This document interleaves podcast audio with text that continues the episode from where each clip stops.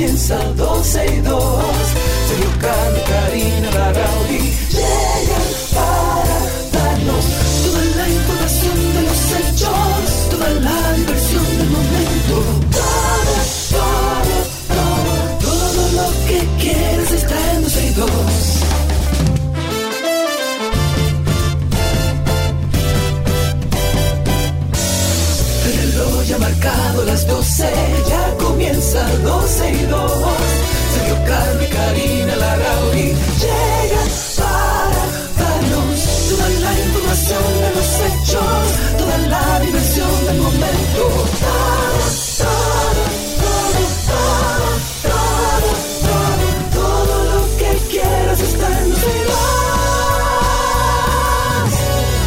Hola, saludos, buenas tardes. Hoy es miércoles, ombligo de semana y ya estamos en 12 y 2, empezando hasta las 2.30 de la tarde.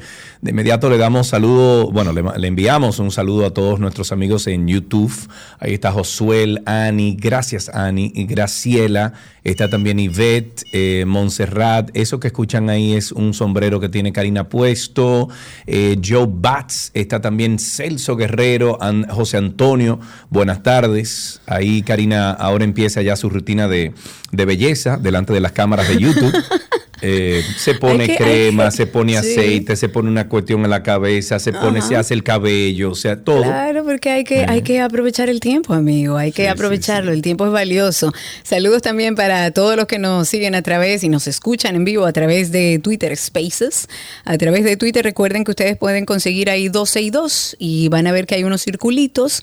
Si ustedes cliquean encima de esos circulitos, van a escuchar el programa en vivo. Pueden seguir usando sus celulares y además, si quieren participar por esa misma vía, pueden hacerlo. A todos bienvenidos. Annie, Nelson, ahí te veo. Un abrazo para Clary, para Ceci, para Celso. Bueno, todos los que de costumbre están ahí con nosotros, muchísimas gracias por estar ahí. Y recuerden también que en 12y2.com estamos en vivo desde ahora y hasta las 2.30 de la tarde. Ok, Karina, sonríe. Vamos, 3, 2. Ahí ya tenemos la foto. Ok, otra cosa. eh, bueno, pero te lo pregunto ahorita. Está bien. Tú me permites empezar el programa contando programa mi tuyo. experiencia religiosa. Sí, Gracias, claro. lo agradezco. Karina acaba de, de- de pasar. sí, Tengo el video, lo de- grabé todo, porque a Ah, veces uno piensa, no, yo lo grabé todo, sí, porque yo lo que, lo que, a veces uno como que se cuestiona, señores, ¿seré yo que estaré mal? Hay algo que, que yo puedo hacer diferente, porque cuando tú ves que es un entuerto hasta que te recojan la basura de tu casa, lo primero es que esta mañana yo posteo y digo a los señores de la alcaldía que me digan que yo pago mi camioncito para que se me lleve la basura, pero que me indiquen por lo menos dónde puedo llevarla, dónde Ajá. puedo disponer mis desechos, Ajá. porque tenían más de dos semanas que no venían a recoger la ¿Y qué basura y ya yo no sabía dónde ¿Cuál es tu meterla ni Ven, cómo guardar. Habla conmigo, ven, ¿cuál es tu problema? Llegó hoy el camioncito. Ajá, llegó el camioncito finalmente después de esperar tanto Finalmente, tiempo. tres semanas después, llega el camión. Ok. Y, y ellos llegaron y dijeron que no, se cogieron una parte de la basura y la otra, eh, ojo, había una poda de mi casa que yo siempre la pongo aparte porque sí o sí tengo que darle dinero para que se la lleven y le cogí 300 pesos y le dije, muchachos, llévenseme esa poda, por favor. Montan la poda. Una poda quieres decir de árboles y cosas así. Bueno, no árboles, grama, eh, Grama, sí, ramas, poda, o sí, sea, sí, sí, dos perfecto. fundas de podas, dos fundas de poda. Ellos Ok. cogieron Dos funda funditas de poda. Exacto, dos fundas grandes de poda. Ajá. Y le doy su dinerito porque ellos ya me han dicho, eso está establecido, le- la alcaldía debería como aclarar eso, qué Sí. uno hace con la poda, dónde la dispone, qué hace con ella, si el ayuntamiento ha dicho y establece que no lo va a recoger. Perfecto. Yo le doy su dinerito y ellos se llevan la poda. Pero cuando están termina, cuando van a to- tomar el otro zafacón, que son soterrados que lo abren, ellos dicen que huele muy mal. Yo le digo, mira, lo que pasa es que se me murieron dos peces, se me murieron unos peces, los cogí, los metí en una funda no, y lo Karina. dispuse dentro, bien cerradito, Pero y lo así puse no. dentro del, Así no, del Karina, zafacón. que- perdón, Ah, tú, tienes, tú tienes que llamar a la funeraria o tienes que llamar a... as- Así como tú lo estás entregando, no se va a recoger. No, él lo que me dijo a mí, que cuando me pase eso, imagino que cada vez también que coma pescado en mi casa y que quede una cabeza de pescado o algo así, tendré que, como me dijo el señor del que estaba recogiendo la basura, que yo tengo que llamar a la alcaldía para que ellos me manden un camioncito para venir a buscar dos pescados, para yo pagarle, para que ellos se lo lleven, porque eh, los que recogen la basura no recogen pescado. Entonces yo le decía, pero es que yo no estoy entendiendo. O sea, la poda te la pongo aparte y te la pago aparte. Que no me importa, ayudo a los muchachos. Yo sé que no tengo que hacerlo, pero lo hago para ayudarlo. para- para ayudarlo, Pero, pero, pero, entonces ahora le digo, entonces, ¿qué hago con todos mis desechos orgánicos? O sea, el pescado que me como, eh, la carne que me como, si hay una cabeza de pescado, si hay una cabeza de, no sé, de lo que me vaya a comer. ¿Lo tengo que poner aparte? Sí, ok, perfecto. ¿Y ustedes se lo llevan si lo pongo aparte? No, usted tiene que llamar a la alcaldía para que le manden un camioncito y se la van a mandar, con, el camioncito lo mandan con una factura para que usted lo pague, para que se lo lleven no sé a dónde. O sea que se supone que ahora, aparte de que usted paga la basura, usted tiene que pagarle a la gente del camión para que se lleve una poda si usted corta dos ramas en su casa, porque ellos ven una rama y ya eso es poda. Entonces, usted tiene que pagar la parte de eso. Usted tiene que llamar a la alcaldía si tiene una cabeza de pecado o se le murió un pecado y lo puso en una fundita dentro de la cosa y huele mal. Él llegó a decirme que cómo él iba con ese olor a seguir en ese camión, que ese olor se le mete en el camión. Digo, ah, porque la basura que usted lleva ahí está perfumada. Huele rico la basura que está ahí, cariño. La verdad el es que uno lo hace como en forma de chance, señores, pero juegan con la paciencia de los dominicanos, de aquellos que tratamos de hacer las cosas bien, de cumplir Sin con embargo, todo lo que nos otro- corresponde como óyeme, ciudadanos. Sin embargo, otro toma esa basura, esos pececitos y la muertos, tira en una esquina. y lo larga en cualquier solar que se encuentre por ahí. Entonces, ya ese que nunca. le pasa Exacto. nada. Entonces yo lo que quiero preguntarle a la alcaldía, si yo cojo mi basura a partir de hoy, toda, que incluya la poda, los pescados y todo lo que ellos no Sí, quieren llevar, sí, sí. Y la cojo y la saco de mi casa, la saco del residencial y lo tiro ahí en una esquina donde ellos tienen que venir a recogerlo. ¿Lo van a dejar ahí? Ujú. Porque es que yo tengo que salir de la basura de alguna manera. Ellos, eh, la alcaldía tiene que explicarle al ciudadano cómo es el tema de la basura, qué, qué es lo que nosotros pagamos para que se nos lleven de nuestra casa. Porque hasta donde yo sé, aquí no se ha hablado de separación de basura, nunca. Entonces, si a mí, solo a mí o a unos cuantos ciudadanos nos van a obligar a separar la basura entre la que huele mal, la que huele bien, la poda, la... Entonces, empecemos a separar por lo menos lo plástico para uno sentir que está haciendo algo. Porque es que no puede ser. Más adelante vamos a dar chance a las personas a ver si han vivido situaciones similares. Yo tengo Yo- la maravillosa suerte de vivir en un lugar que aparentemente ellos quieren, nada, ponérnosla en China. Porque, ¿Qué te voy a decir? yo estaría como casi seguro que sí, que hay otras personas que han vivido eso que tú viviste en el día de hoy. Mira, Eh, ahí están diciendo que Montserrat, Sí. que en su residencial pagan una recogida con una compañía privada, pero es que no puede ser, Montserrat. Tenemos que tener invers- inversor, tenemos que tener plantas, tenemos que pagar una educación privada, tenemos que pagar seguro de salud, tenemos que pagar una de las luces más caras del mundo, tenemos, o sea, no puede ser tenemos que, que, yo pague mis inversor, impuestos. tenemos que pagar también eh, tanque de agua arriba de los techos, tenemos que pagarlo todo. Entonces ahora yo tengo que pagarle a una compañía privada Y también deja para que, que, de se sur lleven mi comience, basura. mira, y, de- y deja que de sur comience a cobrarte la potencia de tu casa, que ahí es que tú vas No, es que realmente yo creo, yo creo que lo que están apostando es a que nos pongamos locos todos y a que esto se vuelva una selva y terminemos todo ya, porque el, el nivel de cortisol en el cuerpo que generan las instituciones públicas y cómo se desarrolla la vida en República Dominicana cada vez es más difícil. Que usted no pueda ni tener la tranquilidad de que usted guarde bien su basura. Yo tengo zafacones incluso soterrados para no tenerlos afuera, para que no venga un perro y los rompe y ande la basura por ahí. No, ahora hay que pagar la basura privada. También. No puede ser. La verdad es que frustra Ya. mucho, frustra Te- mucho. Te desahogaste. Sí, me desahogué, me Sí. desahogué. Muchas gracias por permitirlo, gracias. Muy bien, muy bien, claro que sí. Te pongo una cancioncita ahí. Como que te relaje un poquito, saquemos un vino, una cosa. Y ya, listo. ¿Te gusta la canción? Sí, está bonita. Ah, me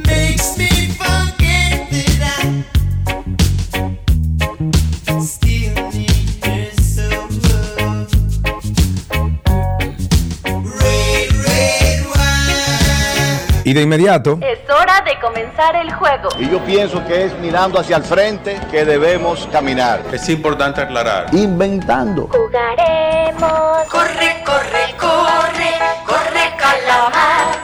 Corre que te pillan, corre por el mar. Inventando. el Senado de la. República Dominicana aprobó en segunda lectura el proyecto para crear programas de formación en primeros auxilios. ¿Y a Mm. qué se debe el tema ¿Y qué de calamar con qué- primeros auxilios? Para yo entender. ¿Qué tiene que ver esto con el caso Calamar? Bueno, eh, en torno al desorden y las protestas, en torno al caso Calamar, la Procuradora General de la República, Miriam Germán Brito, dijo en el día de ayer que es eh, legítimo, el, legítimo, no ilegítimo, legítimo, el derecho a protesta eh, de la ciudadanía y de mantenerse vigilante para que se cumpla el debido proceso en la justicia y para asegurar que no existe impunidad ni trato preferencial en los casos de corrupción, pero aclaró que se deben cuidar las formas, que es lo que tú y yo venimos hablando claro, desde que se produjo este asunto.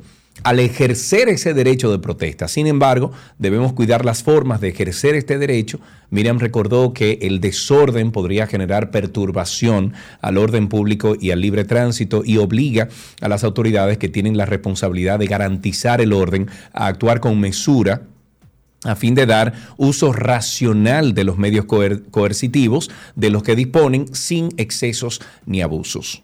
Es lo que decimos nosotros. El primer problema que se produjo con esto de las protestas del PLD fue en Ciudad Nueva, ahí en el Palacio de Justicia, cuando intentaban entrar al Palacio de Justicia a la mala Que porque ellos eran el PLD todo. y como duraron 16 años en el poder, ellos creen que todavía tienen ese poder de, de hacer y deshacer como les dé su bendita gana y querían entrar en el Palacio de Justicia, rompieron la puerta. Entonces, ¿qué protesta es eso? Eso es desorden público. Ya inmediatamente la policía tiene que calmar las cosas y tiene que poner, eh, eh, eh, vamos a decir que organizar lo que está ocurriendo. Entonces no me vengan a mí a decir que eso es protesta. Ok, vamos a un tema más suavecito, que empezamos como duro este miércoles. Hablemos del casabe, señores. Yo Mm. creo que es uno de los productos alimenticios que yo más consumo en mi vida. es una de las rico. cosas que me encanta, es una de las cosas que más disfruto, pero el casabe nosotros lo tenemos eh, quizás dentro de nuestra rutina eh, alimentaria, pero tiene mucha historia. Y la ministra de Cultura, Milagros Germán, nuestra amiga Milagros Germán, viajó en el día de ayer a París, a Francia, y la idea es presentar formalmente a la UNESCO un expediente relativo para que eh, haya una candidatura del CASABE y que forme parte de la lista representativa del patrimonio cultural inmaterial de la humanidad. Esta propuesta se hizo eh, con, con el interés no solo de, de la República Dominicana, sino también de otros países de la región, de poner valor al casabe como patrimonio mundial. ¿Por qué? Por su valor alimenticio, pero también como por las prácticas y los conocimientos que en torno a su preparación se han transmitido, señores, a través de los siglos. El casabe no es de ahora, el casabe tiene todos los años del mundo, pero además con esta iniciativa lo que se pretende es eh, dar visibilidad a los portadores de esta tradición, de, sobre todo de la región caribeña, en, la cual el casabe es considerado como un, un elemento que identifica una cultura y de los hábitos incluso alimenticios de las comunidades. Hay una delegación que, como les decía, fue encabezada por la ministra Germán. Ahí están los países de Cuba, Haití, Honduras, Venezuela y, por supuesto, República Dominicana. Y la presentación oficial de esta candidatura del CASABE se va a hacer en la sede de la UNESCO. La comitiva dominicana va a agotar una agenda mm, eh, que incluye reuniones con técnicos de ese organismo, también una recepción con delegaciones permanentes, miembros del cuerpo diplomático de Francia y de la comunidad dominicana en el país europeo. El CASABE, para que tengamos un poco de información, se elabora, y ustedes lo saben, a base de yuca. Es de origen suramericano, básicamente. Se integra a la cultura del Caribe desde, bueno, desde hace muchos siglos. Antes de la llegada de los españoles a América, ya el casabe existía en esta zona. Y lo que se busca es entregar este expediente a los técnicos de la UNESCO para explicarles la importancia que tiene el casabe en la región del Caribe, con el fin, como les decía, de que sea nominado como Patrimonio Inmaterial de la Humanidad. Ya tú sabes que está ese, ese tuit está encendido, de que. ¿Qué que, que, que- qué es lo que tenemos que tener ahí? No, señores, eso es parte de nuestra identidad. Sí, así es. Eso es Eh, parte de lo primero que comieron nu- nuestros eh, Taínos. eh, claro, Sí. eso no, el casabe lo que pasa es que uno lo tiene normalizado, pero el Sí. casabe se ha sostenido por siglos y es parte de nuestra historia. Así es. Bueno, un proyecto turístico privado, eh, y vamos a decir que hasta ilegal, amenaza el humedal de Bucán Y en Pedernales. los representantes y empleados de este proyecto del empresario Elías Hernández, eh, según las noticias, están destruyendo, escuchen esto, no sé si han visto el video que anda por ahí, pero están destruyendo y cercando los terrenos del Estado que están dentro del área protegida, paisaje protegido, ¿cómo va a ser, playa sí? Cabo Rojo, Pedernales. Para conocer más sobre esta situación, hemos eh, llamado y contactado a nuestra amiga y ambientalista Yolanda León, presidenta del Grupo Jaragua, para que nos cuente más. Yolanda, qué pena que sea eh, siempre una mala noticia al momento de llamarte, eh, pero qué bueno que estás al teléfono con nosotros para que nos edifiques un poquito. Bueno, un gusto para mí estar aquí de nuevo, aunque sea bajo esas circunstancias. No, no podemos llamarte un día para algo bueno, Yolanda. Bueno, pero esto es bueno porque, porque eh, lo importante es estar alerta, darse cuenta de estas situaciones, hacer la denuncia y ver qué sucede. Yolanda, ¿cuál es la problemática en esa zona? Mira, básicamente es un área protegida que se ha eh, privatizado eh, mediante la instalación de una enorme eh, empalizada, que tú sabes que es la forma de marcar propiedad en este país. Eh, y es algo que empezó hace ya casi un año. Eh, se ha reportado suficientemente, se ha documentado suficientemente y a pesar de eso, pues eh, no vemos respuesta Continúa. y, ¿Y qué y se dice el. Y el Ministerio de Medio Ambiente? ¿Qué dice? ¿Ustedes se, ha- se han acercado a ellos, le han llevado toda esta información y ellos qué dicen? Mira, y nos, sí, hemos hablado con ellos y no solo nosotros, o sea, su propio personal de en la zona eh, eh, emitieron el primer informe se emitió a fin de mayo del año pasado. Eh, luego de eso hubo dos visitas de la Procuraduría Ambiental de Santo Domingo, porque los dos procura, los dos fiscales locales de esa Procuraduría en Pedernales eh, eh, se, se recusaron del caso alegando que el representante de esa empresa era amigo de ellos. Entonces eso se manejó a través de la Procuraduría de aquí. Yo personalmente asistí a una comparecencia del representante eh, de este empresario en el país, eh, que es Salvador Catrén, su empresa. Oceanos, junto a su socio Pedro Vega. Yo estuve en la interpelación junto a dos personas de medio ambiente. Después de eso se hicieron dos visitas en que se interpeló incluso al administrador de Jaragua, que fue el primero que, que sometió el informe que te dije de mayo. Eh, luego de eso se produjo un informe por eh, una, una empleada de medio ambiente que fue a la visita y también a la comparecencia conmigo, Clara Crisóstomo. Y en ese informe, que creo que está fechado de octubre, se dice que hay que eliminar esa, esa empalizada lo antes posible. Luego de eso, varias ocasiones tratamos de contactar al procurador ambiental sin respuesta sobre el caso. Luego también, entonces pedimos una cita al viceministro Federico Franco, le hablamos del caso. Eh, más adelante, otra, hablamos del caso con el propio ministro. El ministro visitó la zona hace un mes, o sea, teníamos, estábamos hasta aguantando la, la publicación que de hace tiempo la veníamos preparando, pero esperando. Claro, porque uno entiende, bueno, ya todo el mundo está al tanto, esto se va a solucionar con rapidez. Mira, un caso tan documentado como este yo no lo conozco en la historia eh, ambiental, de defensoría ambiental de este país. O sea, yo no encuentro cuál, era, cuál es la excusa para no actuar. Entonces, eh, hace un mes, ¿verdad? Ya visitó el ministro y, yo y pidió específicamente ir a ver ese empalizado, o sea, que él vio la, la escala y, y los ¿Y qué dijo de el ministro de. Seara Hatton cuando vio eso? O sea, ¿cuál fue su reacción en ese momento? Bueno, mira, yo no estaba ahí y parece que él no permeó mucho con las personas que estaban, pero dice mucho que tenía interés en verlo. Entonces, eh, simplemente nos quedamos esperando y hace unos días vemos que una de las personas que estaba empleada por Oceanus, o sea, por el representante, eh, publica un video en que está denostando a- al, al representante de Océano, al señor Catrén. Entonces, eh, para nosotros es como otra complicación del caso, porque eh, parece ser que entonces esta persona no, o, o tuvieron algún desacuerdo, no sé de qué tipo, Eh, y entonces ahora O la sea, cosa los dos socios, peor. Yolanda, para ver si yo entiendo. O sea, los socios que están invadiendo ese terreno en un área protegida o, eh, o interviniendo ese terreno en, un- en una zona protegida, eh, los dos socios se pelearon, ¿fue?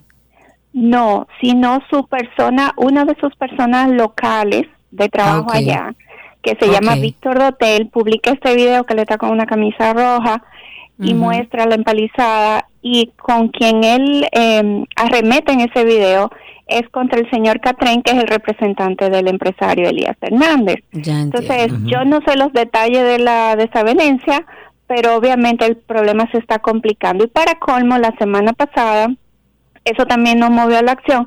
Del lado, del otro lado de la carretera, al frente, también están invadiendo terrenos. Pero que Entonces, eh, no sé quién es, o sea, ahí no te puedo dar mucho detalle, pero el asunto es que cuando tú dejas una cosa así impune, es como una herida que tú la dejas y se Claro, infecta y claro. te da gangrena y después hay que cortar el brazo, ¿entiendes? Entonces, eso es lo que queríamos evitar y creo que estamos ya casi ahí en, en un punto muy crítico.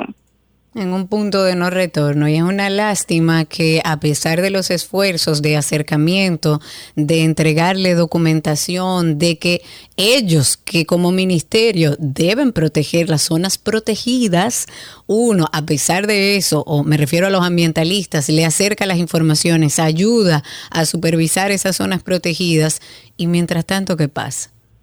Absolutamente nada. Tenemos que esperar que esto salga a la luz pública, que se arme todo un despelote públicamente y que lleguemos a un punto de no retorno, que ya hayamos dañado tanto que no podamos recuperar lo dañado No, para Karina, entonces accionar. Karina, eso se está demostrando ahora mismo, se está, eh, eh, ¿cómo se dice? Eh, Manifestando ahora mismo. Tú viste el video, no sé si Yolanda, lo- me imagino que lo vio también, de el nacimiento del yaque del sur. Ahí no hay agua. Sí. Bueno, Y pero eso es eso, tiene que ver con la sequía, ¿no? pero sí, Karina, no, no, no, pero eso tiene que ver con la tala de árboles, eso tiene que ver con la siembra allá arriba en sierras, eso tiene que ver con muchísimas cosas que son provocadas por nosotros, los humanos. Entonces, es lo que es lo que se quiere evitar. Yolanda lo que está diciendo es eso, evitar a que lleguemos a un Porque tenemos también, que llegar ahí. a un a un momento crítico donde ya no nos quede nada. Entonces, Yolanda, ¿qué es lo que podemos hacer con esto? Bueno, mira, eh, yo creo que ya el video, ah, eh, debemos decir, ha tenido una acogida muy buena. Tenemos más de 100 mil vistas. Y eh, hoy ent- eh, tengo entendido que hoy eh, despacharon a una comisión, otra más, de medio ambiente para ir a la zona. Entonces, entiendo que ellos se a sienten constatar lo que ya vio el ministro de Medio Ambiente, a constatar lo que ya tiene en papeles el que el, el- el viceministro de Zonas Protegidas, a constatar, a constatar nueva vez, por tercera cuarta vez, lo que ya se ha dicho y lo que ya se sabe. Exacto, entonces, eh, o quizá algo peor, porque esa, esa empalizada nosotros la reportamos cuando estaba empezando, o sea, ya ahora eso me dicen que ya es mucho más grande, entonces, sí, eh, o sea, eh, es un poco ridículo, pero bueno, parece ser que sienten la presión, entonces, lamentablemente que en este país hay que hacer como un escándalo para que las autoridades se muevan. Tristemente, exactamente. Eh, Todos tienen que y ser les agrego y, y les ag- agradezco por darnos estos espacios tanto a ustedes como a otras personas eh, de los medios porque en realidad es que esa está siendo la única vía y no es solo por, por si a usted le importa o no el ambiente es aplicar nuestra ley o sea Claro. 25% de nuestro territorio es área protegida. Si ahora eso se va a volver el supermercado de todo el que quiera hacer un proyecto eh, estamos ante una situación muy muy eh, muy difícil Claro, crítica, difícil, en una población que además no está educada, con un gobierno que no se ocupa de educarla, pero que tampoco genera un sistema de consecuencias lo suficientemente serio como para por lo menos frenar por temor a aquellos desaprensivos. Es una pena que todos los días tengamos que hablar de temas relacionados a medio ambiente. Es una pena eh, que, mm, que el ministro de Medio Ambiente, Seara Hatton, que lo tengo como una persona seria, aparentemente no haya podido tener el control de la situación medioambiental de nuestro país. Es una pena que un viceministro de zonas protegidas, eh, cuando uno se le acerca con la intención de aportar, de llevar información, porque yo personalmente he tenido el mismo caso, me he acercado, le he dicho, mira, esta zona que pertenece a una zona protegida, quieren invadirla, uno le lleva la información y ni así actúan. Lo que nos queda a nosotros es seguir amplificando esta información, pedir que el daño no sea tan grande y seguir pidiéndole al Ministerio de Medio Ambiente que haga su trabajo. Que cuando uno habla de zonas protegidas, lo que se pregunta el ciudadano es, ¿protegida por quién? Se supone que debe ser el Ministerio de Medio Ambiente y ojalá empecemos a ver resultados. Yolanda, nos ocuparemos de amplificar esta información y cualquier actualización, tú sabes que siempre estamos aquí a la orden. Muchísimas gracias, sí lo haremos. Gracias, Yolanda. grande. Estuvimos conversando con Yolanda León, es presidenta del grupo Jaragua. Si ustedes quieren entrar ahí a la cuenta de, de Grupo Jaragua, se van a dar cuenta del, del, del video del cual estamos hablando y que explica exactamente qué es lo que está pasando eh, en esta situación actual.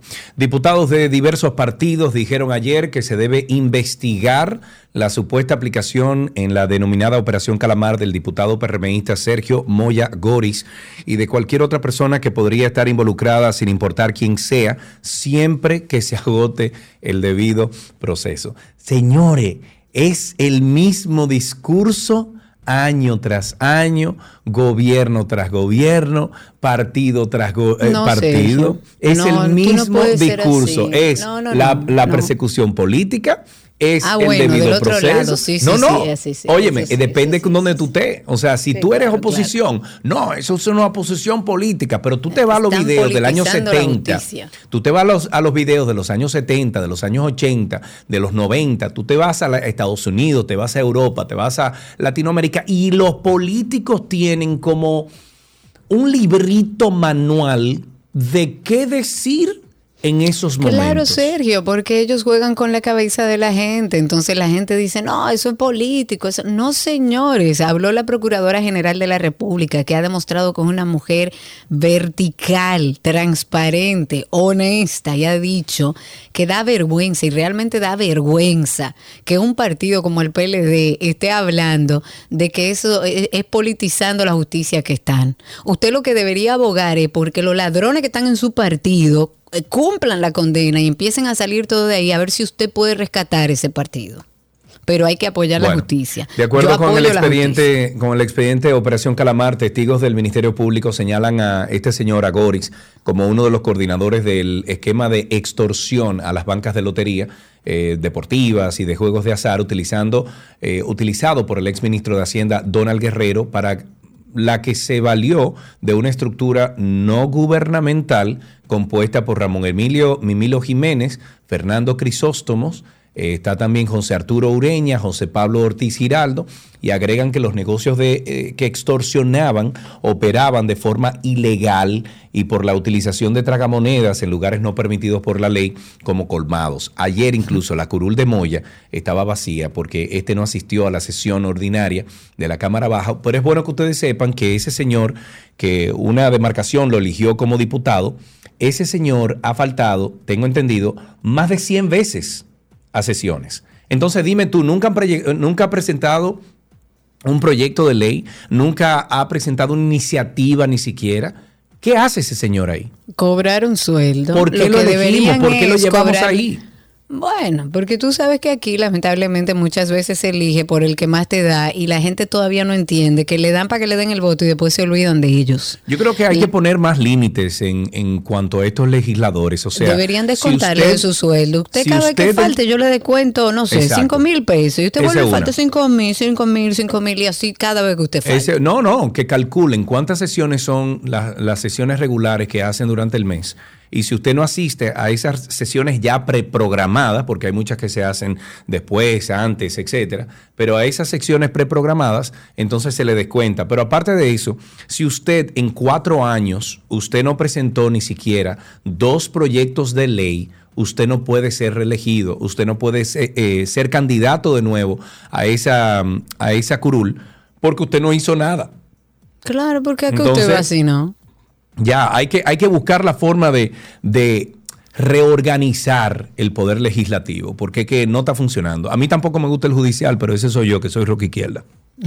yo no, yo creo que se está haciendo muchas cosas que no habíamos visto antes. Hay que darle apoyo al, a la PEPCA, a Jenny a Camacho, a todos los eh, eh, operaciones y todos los casos que están abiertos, que se le dé seguimiento. Esto, como yo siempre he dicho, no va a ser de un día para otro, son casos muy complejos, con muchas personas involucradas, así que no tomará años, pero yo creo que se está haciendo un trabajo y tanto Jenny Berenice como Wilson Camacho, la verdad, eh, esa gente no debe estar ni durmiendo.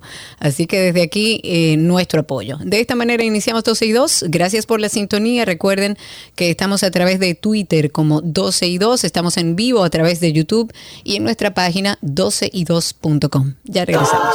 Todo, todo, todo lo que quieres está en 12 y 2.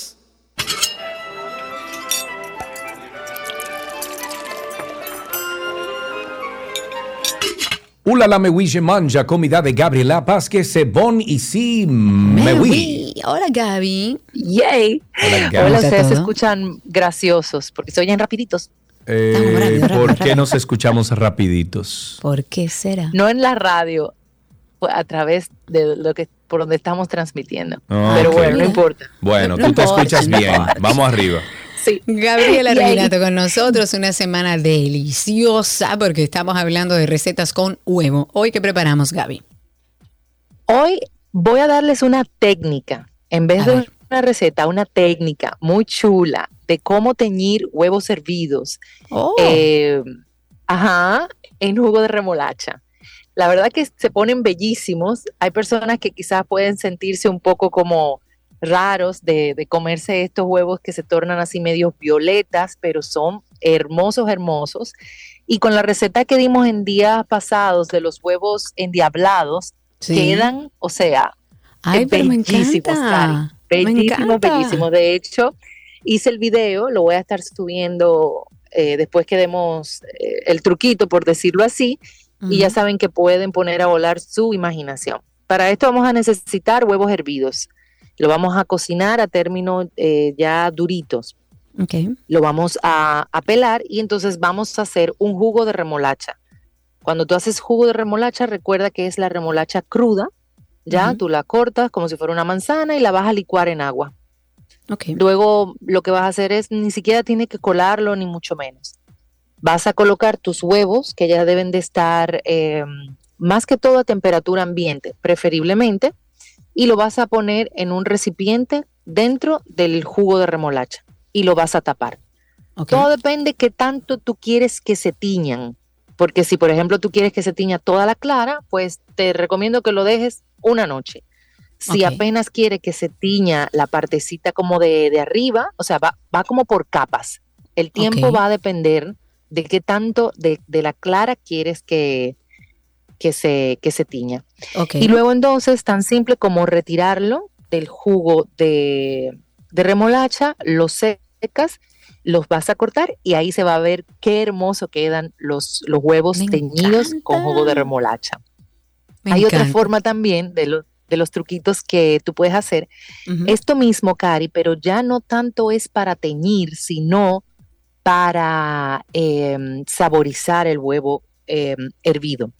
Tú vas a hervir igualmente tu huevo y vas a hacer una mezcla de soya, de ponzu, como si fuera así bien japonés, y vas a sumergir tus huevos eh, hervidos en esta mezcla de soya. Y sí lo vas a dejar de un día para otro. Y luego, Cari, tú le, le, mm, eso lo voy a hacer el viernes para que, eh, para que lo tomen en cuenta, pero lo que pasa es que lo hice y no, no lo grabé. Ok. Em, tú le echas eh, semillitas de sésamo y puerro por arriba y, y es delicioso. Uy, o si consigues del nori, de, o sea, de la, del alga seca, picadita, también se lo agregas por arriba y son deliciosos. Esta técnica la puedes también hacer con los huevitos de codorniz y no te imaginas lo bello Uy, qué lindo. y en el caso de los huevitos de codorniz, eh, sumergidos en salsa soya con esta mezcla que te dije de, de ponzu, soya eh, cualquier otra salsita que, que encuentres media japonesa, le tiras ese puerrito por arriba, le, le pones un poco de sésamo tostado ¡oh! y voilà. Es Y una es voilà. totalmente deli- eh, delicioso y diferente para tu servir tus huevos servidos. Me encanta. Así que ya me saben encantó. que voy a subir este videíto de cómo teñir los huevos en jugo de remolacha y el viernes le voy a estar compartiendo el video de los huevos ya en am, soya para que En vean soya. y lo bueno, hagan. mira, nuestra amiga Montserrat dice que ella tiñe los huevos con remolacha, tal como tú has dicho, con salsa china, que es lo mismo, soya, o sea, que como has dicho, pero también utiliza cúrcuma. Sí, también puedes utilizar, cur- ac- recuerden que el huevo es muy eh, eh, poroso, por, decirlo así. Puedes utilizar eh, cúrcuma que te va a dar el colorcito eh, amarillito eh, de la cúrcuma y queda también lindísimo. Hay otra técnica, pero esa tengo que probarla porque eh, me, me lo contaron y dije, "Mm, que si tú bates el huevo, o sea, el huevo crudo, lo bates, ¿verdad? Y le da mucho movimiento, lo bates, lo bates, lo bates, lo bates, y luego lo hierves, ¿ya? Al romperse la, la, la, la yema, se mezcla con la clara dentro del caparazón y así cuando tú hierves el huevo, el huevo en vez de salir blanco, sale amarillo porque se hizo la mezcla de la clara con la yema. Ese tengo que probarlo, pero me llamó muchísimo la atención cuando me lo contaron. Ah, mira, pues nos debes esa entonces. Recuerden que esto que siempre Gaby comparte, ya sea una receta, en este caso un buen truco, me encanta para divertirse un rato cocinando. Pueden encontrarlo en 12y2.com, 12y2.com y también en la cuenta de Gaby, como ella ha dicho, gabriela.reginato. Gaby, gracias. De nada, voy a dividirlo, se los comparto y disfrútenlo. Si hacen eh, esta técnica, pues mande fotos y también comparta con 12 y 2 el resultado Por de este favor. consejito que hemos dado en el día de hoy. Por favor, nos copia. A mí, a Gaby, por lo menos, y a 12 y 2. Gracias, Gaby. Hasta aquí nuestra receta del día. Ya regresamos.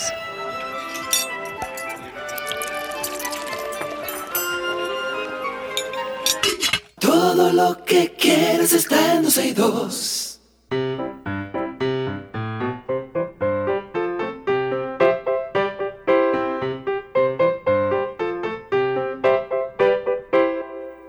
Estamos ya en nuestro segmento de qué aprendiste hoy, el momento en el que hablamos con esos niños que ya muchos nos dicen, nos ven en la calle, universitarios, viejos.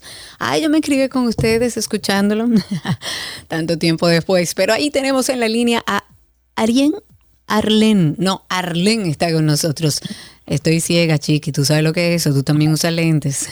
Ahí está Arlen con nosotros. Hola Arlen, ¿cómo estás? Hola, ¿Cómo tú estás? ¿Cuántos años tienes? seis. Seis años. ¿Y en qué colegio estás? En la, en la escuela Flor del Campo. Muy bien. ¿Y qué hablaron hoy en la escuela? Cuéntame un poco. Que Pinta- estaba para el pin- médico porque estaba malita.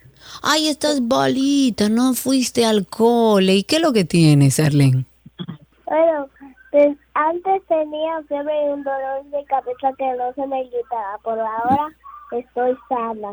Ay, qué bueno, cuánto me alegro por eso. Pues yo me imagino que tú tienes ya entonces hasta deseo de hacer un chiste, una adivinanza aquí, ¿verdad? Sí.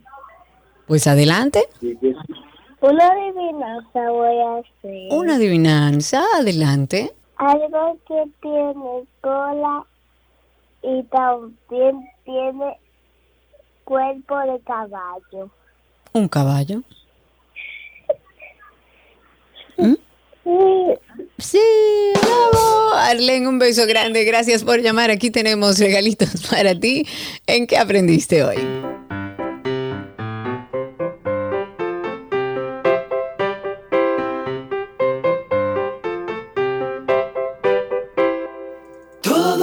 Que quieres está en 12 y 2.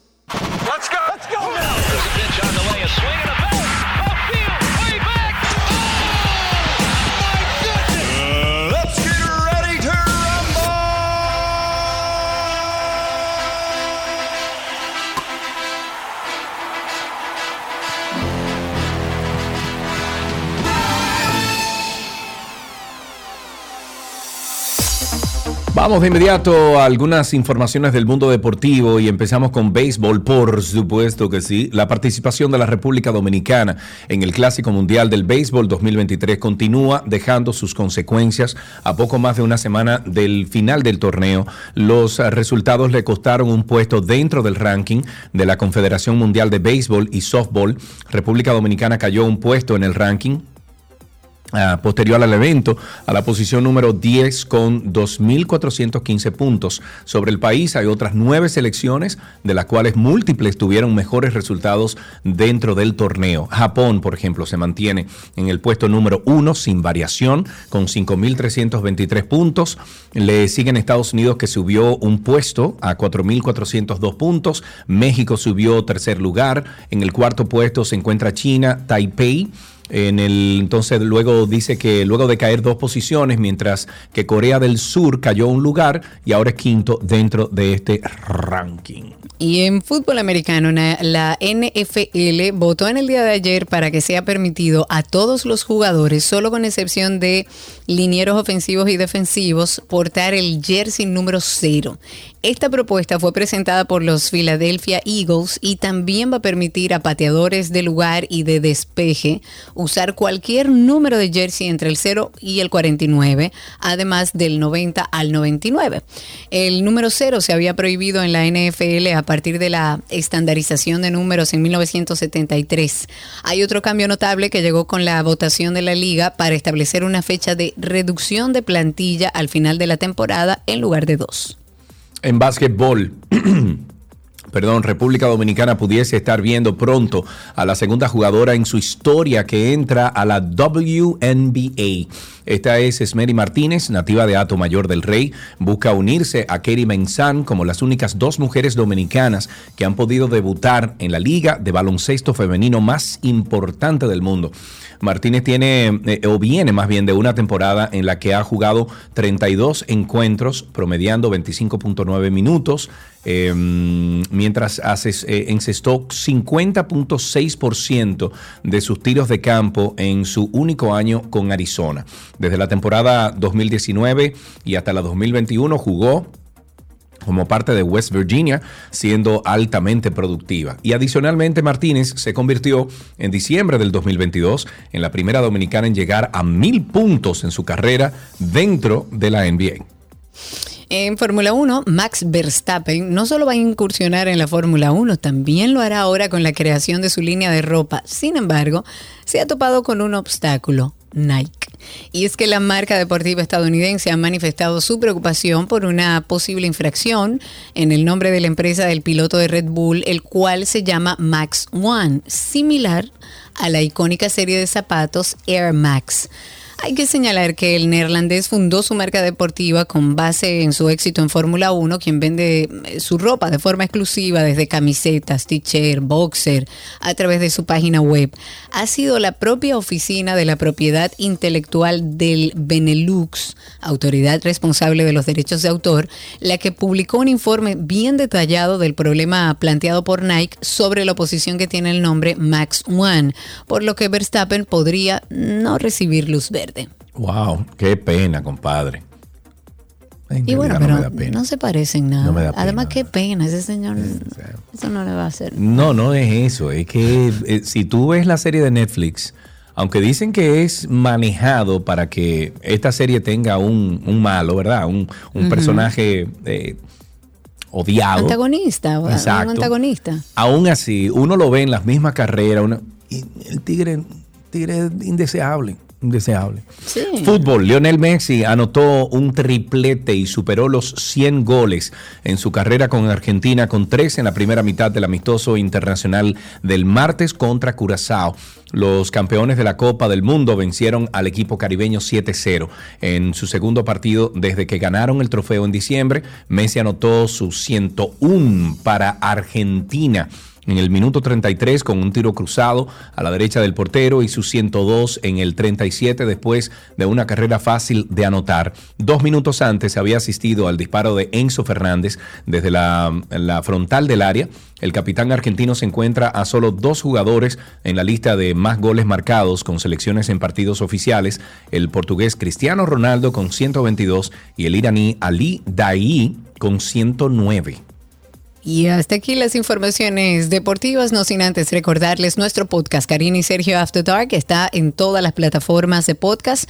Ahí hay más de 70 capítulos que hablan sobre bienestar y salud mental.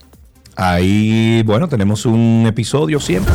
Hoy vamos a enfocar la depresión y hablar de los casos de los niños y adolescentes, porque aunque usted no lo crea, los niños también pasan ese proceso. En los niños se ve esa tristeza más como irritabilidad, como un mal humor. Ah, es que él siempre está malhumorado en el colegio, es que está muy irritable por cualquier situación, explota. En los adolescentes es más como la apatía, como ese aislamiento, es el no expresar Creemos y entendemos que es de vital importancia seguir hablando de esto. Es necesario abordar estos temas tan importantes para todos.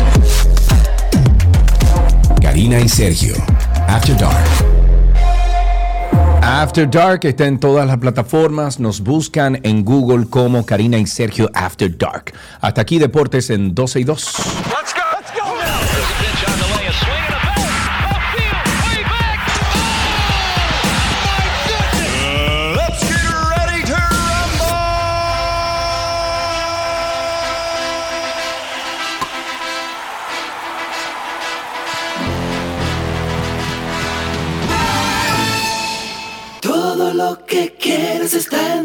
En 12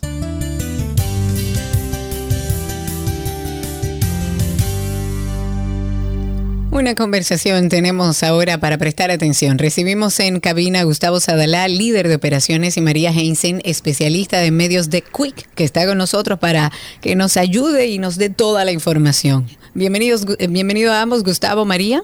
Hola, hola, ¿qué tal Karina? ¿Cómo están por allá? Sergio. Estamos muy bien, gracias por visitarnos aquí, sobre todo porque nos da mucha curiosidad en saber qué es un neobanco. Porque hemos conocido banco durante toda la vida, pero un neobanco, eso viene de la matriz. ¿De dónde viene eso? Claro que sí, Sergio y Karina. Eh, saludos, gracias por la invitación a este prestigioso programa y han escuchado espacio. Eh, bueno, un neobanco, te preguntará Sergio, es una institución financiera que es 100% digital. Esto quiere decir que todo lo que es sus operaciones y toda la experiencia del cliente eh, se realiza a través de una aplicación móvil donde el uso de los productos, la atención del servicio y todo el funcionamiento está en la mano del cliente de una manera 100% digital. Ok, entonces ahora, ¿qué es Quick?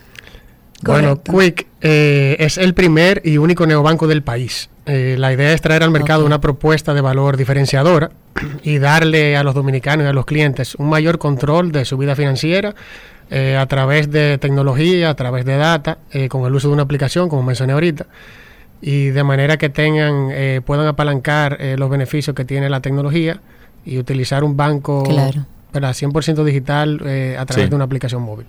Yo creo que eh, escuchando lo que ustedes están diciendo, se me ocurre que alguien en, que está escuchándolos podría pensar y, y preguntarse cómo se van a desarrollar entonces, por ejemplo, eh, eh, vamos a decir que los requerimientos de seguridad que conlleva una operación bancaria, a veces, por ejemplo, tenemos que ir al banco a firmar un documento, tenemos que, o sea, cómo ustedes resuelven esos problemas presenciales que tenemos nosotros de, de los bancos tradicionales. Bien, serio, perdón. Eh, mira, es una muy buena pregunta que nos la han hecho ya anteriormente, el tema de la seguridad. Eh, para cubrir ese punto de seguridad, te puedo decir de que somos un banco múltiple. Tenemos una licencia de banco múltiple, que es la licencia, vamos a decir, más completa y más compleja dentro del sector financiero dominicano, emitido por la Junta Monetaria, que a su vez es el órgano de gobierno superior del sistema financiero dominicano. Eso Claro, da bastante rector. tranquilidad.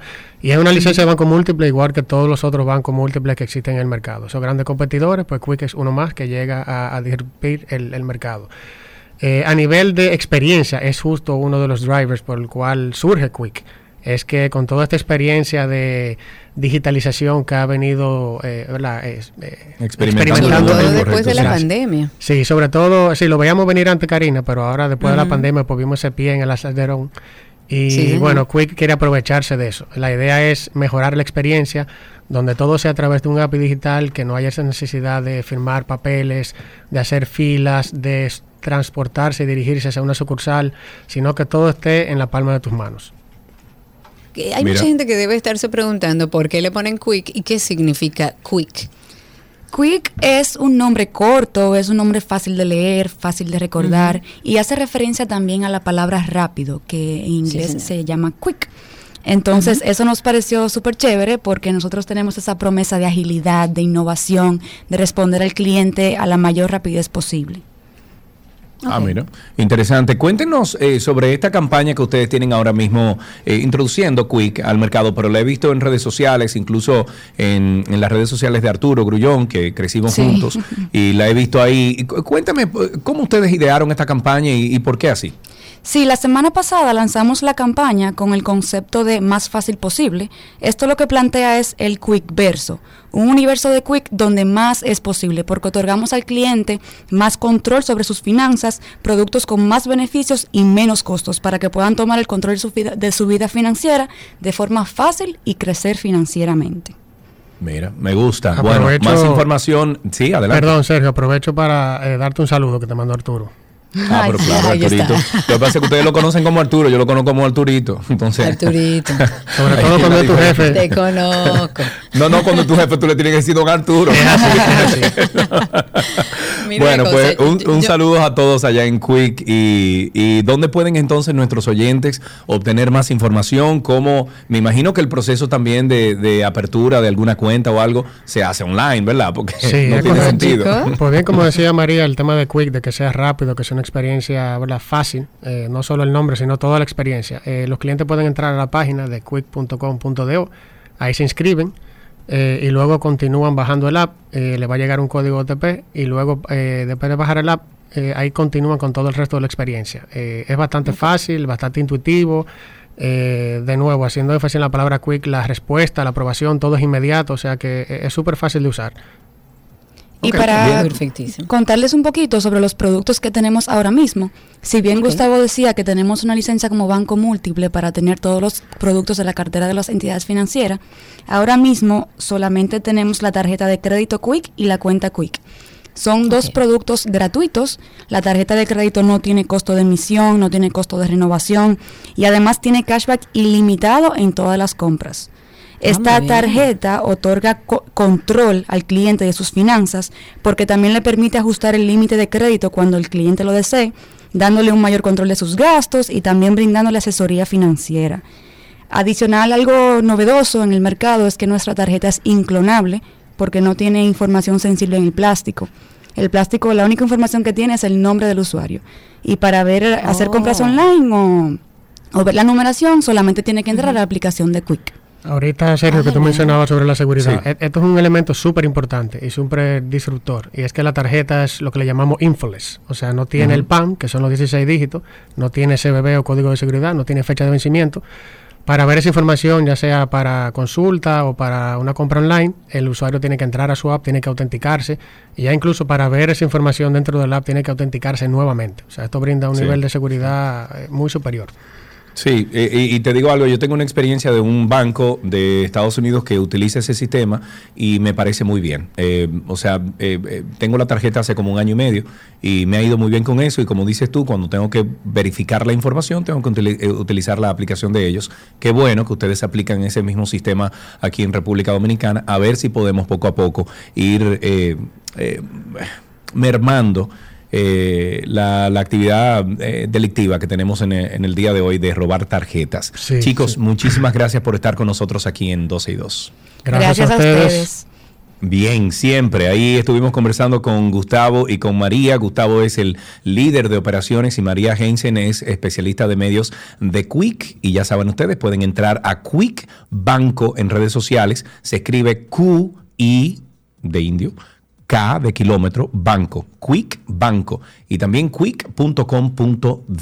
Hasta aquí esta conversación interesante.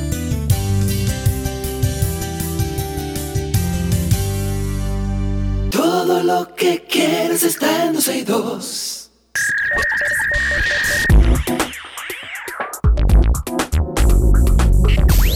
Ya estamos en lo mejor de la web y tenemos con nosotros el que más sabe de redes sociales, de mercadeo, de lavarte el cerebro para que compres No, algo. eso suena ok. muy feo. Bueno, Al entonces más bonito. Poner a tu cerebro a funcionar. Más bonito entonces, él es entrenador certificado. Oiga Ahora bien, ¿quién fue sí. que te certificó a ti? Y que no haga pregunta. Jürgen Clary. Tú ves, la, la contesta. Está bajito, el, el input está bajito. Te voy a mutear aquí en lo que tú arreglas eso. Llega amarillo, amigo. Eh, ese es Yanko Briseño que está con nosotros. Es entrenador certificado de neuroventas, experto en marketing web, neuromarketing, blogger y marca personal. todo lo que yo dije antes, pero más bonito. Exacto. Dímelo, Mira, Yanko, creció el ¿cómo cabello estás? a Yanko. Sí, está creciendo ya. Sí, ya está creciendo ya. Pero rápido, ya quisiera yo.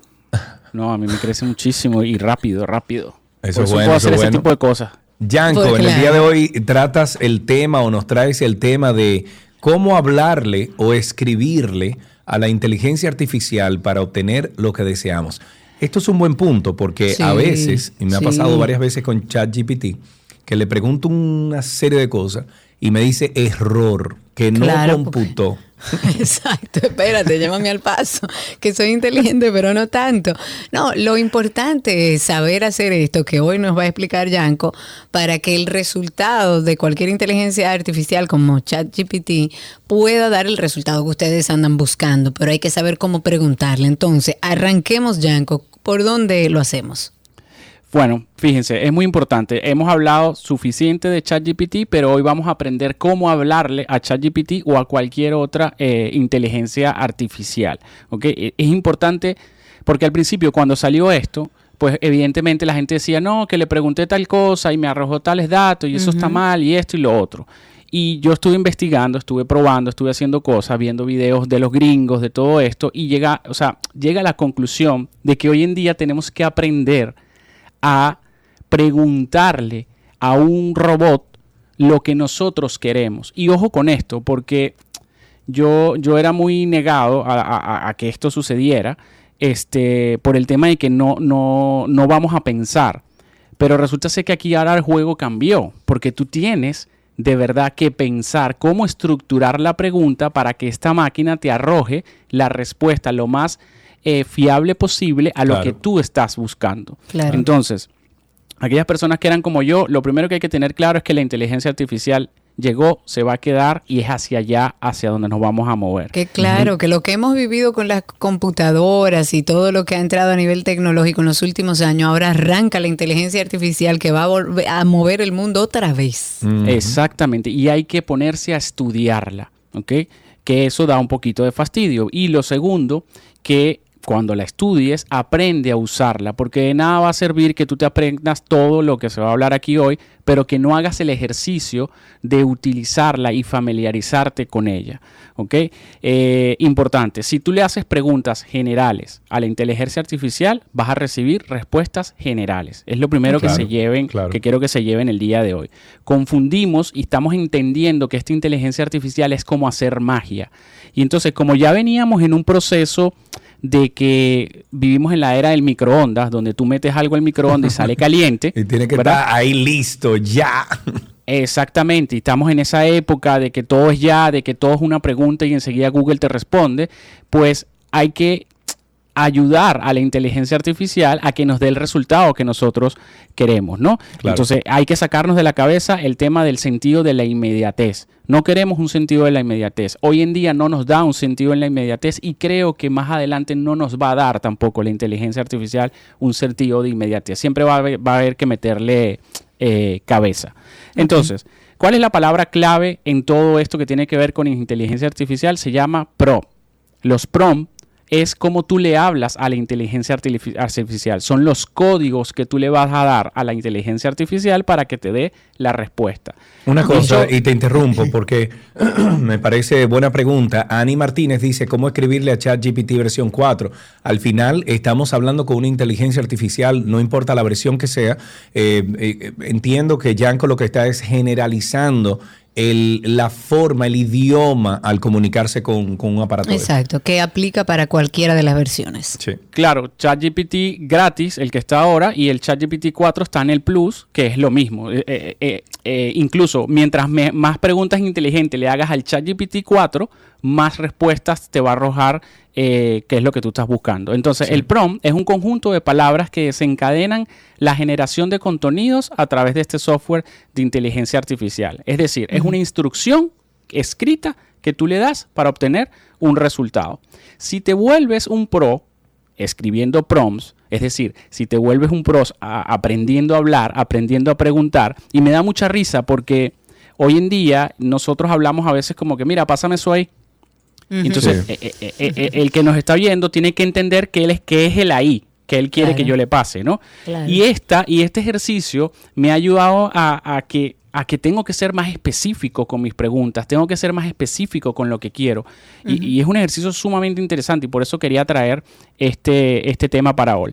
Entonces, tienes que volverte un experto eh, escribiendo prompts. Y hoy vamos a ver y les traje siete ejemplos de prompts que pueden ser generales, pueden ser usados para cualquier nicho de mercado, para cualquier cosa, pero siempre hay que tener en cuenta que dependiendo de lo que tú estés buscando, tienes que ser mucho más específico. Entonces, el primer prompt A ver. es que le vas a decir a la inteligencia artifici- artificial, escribe.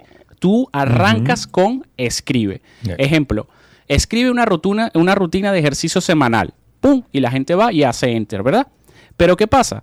Si tú vas de un donde un entrenador en un gimnasio, la rutina de ejercicio semanal va a depender de muchas cosas. ¿De qué va a depender? De si ya has hecho ejercicio, de cuál es tu peso, de la de condición, de la condición De tu también del- tamaño. del, del- del- de quien la solicita, etcétera. Claro. Exactamente. Pero mira, le acabo de poner eso mismo que dijiste, de escribe una rutina de ejercicio semanal.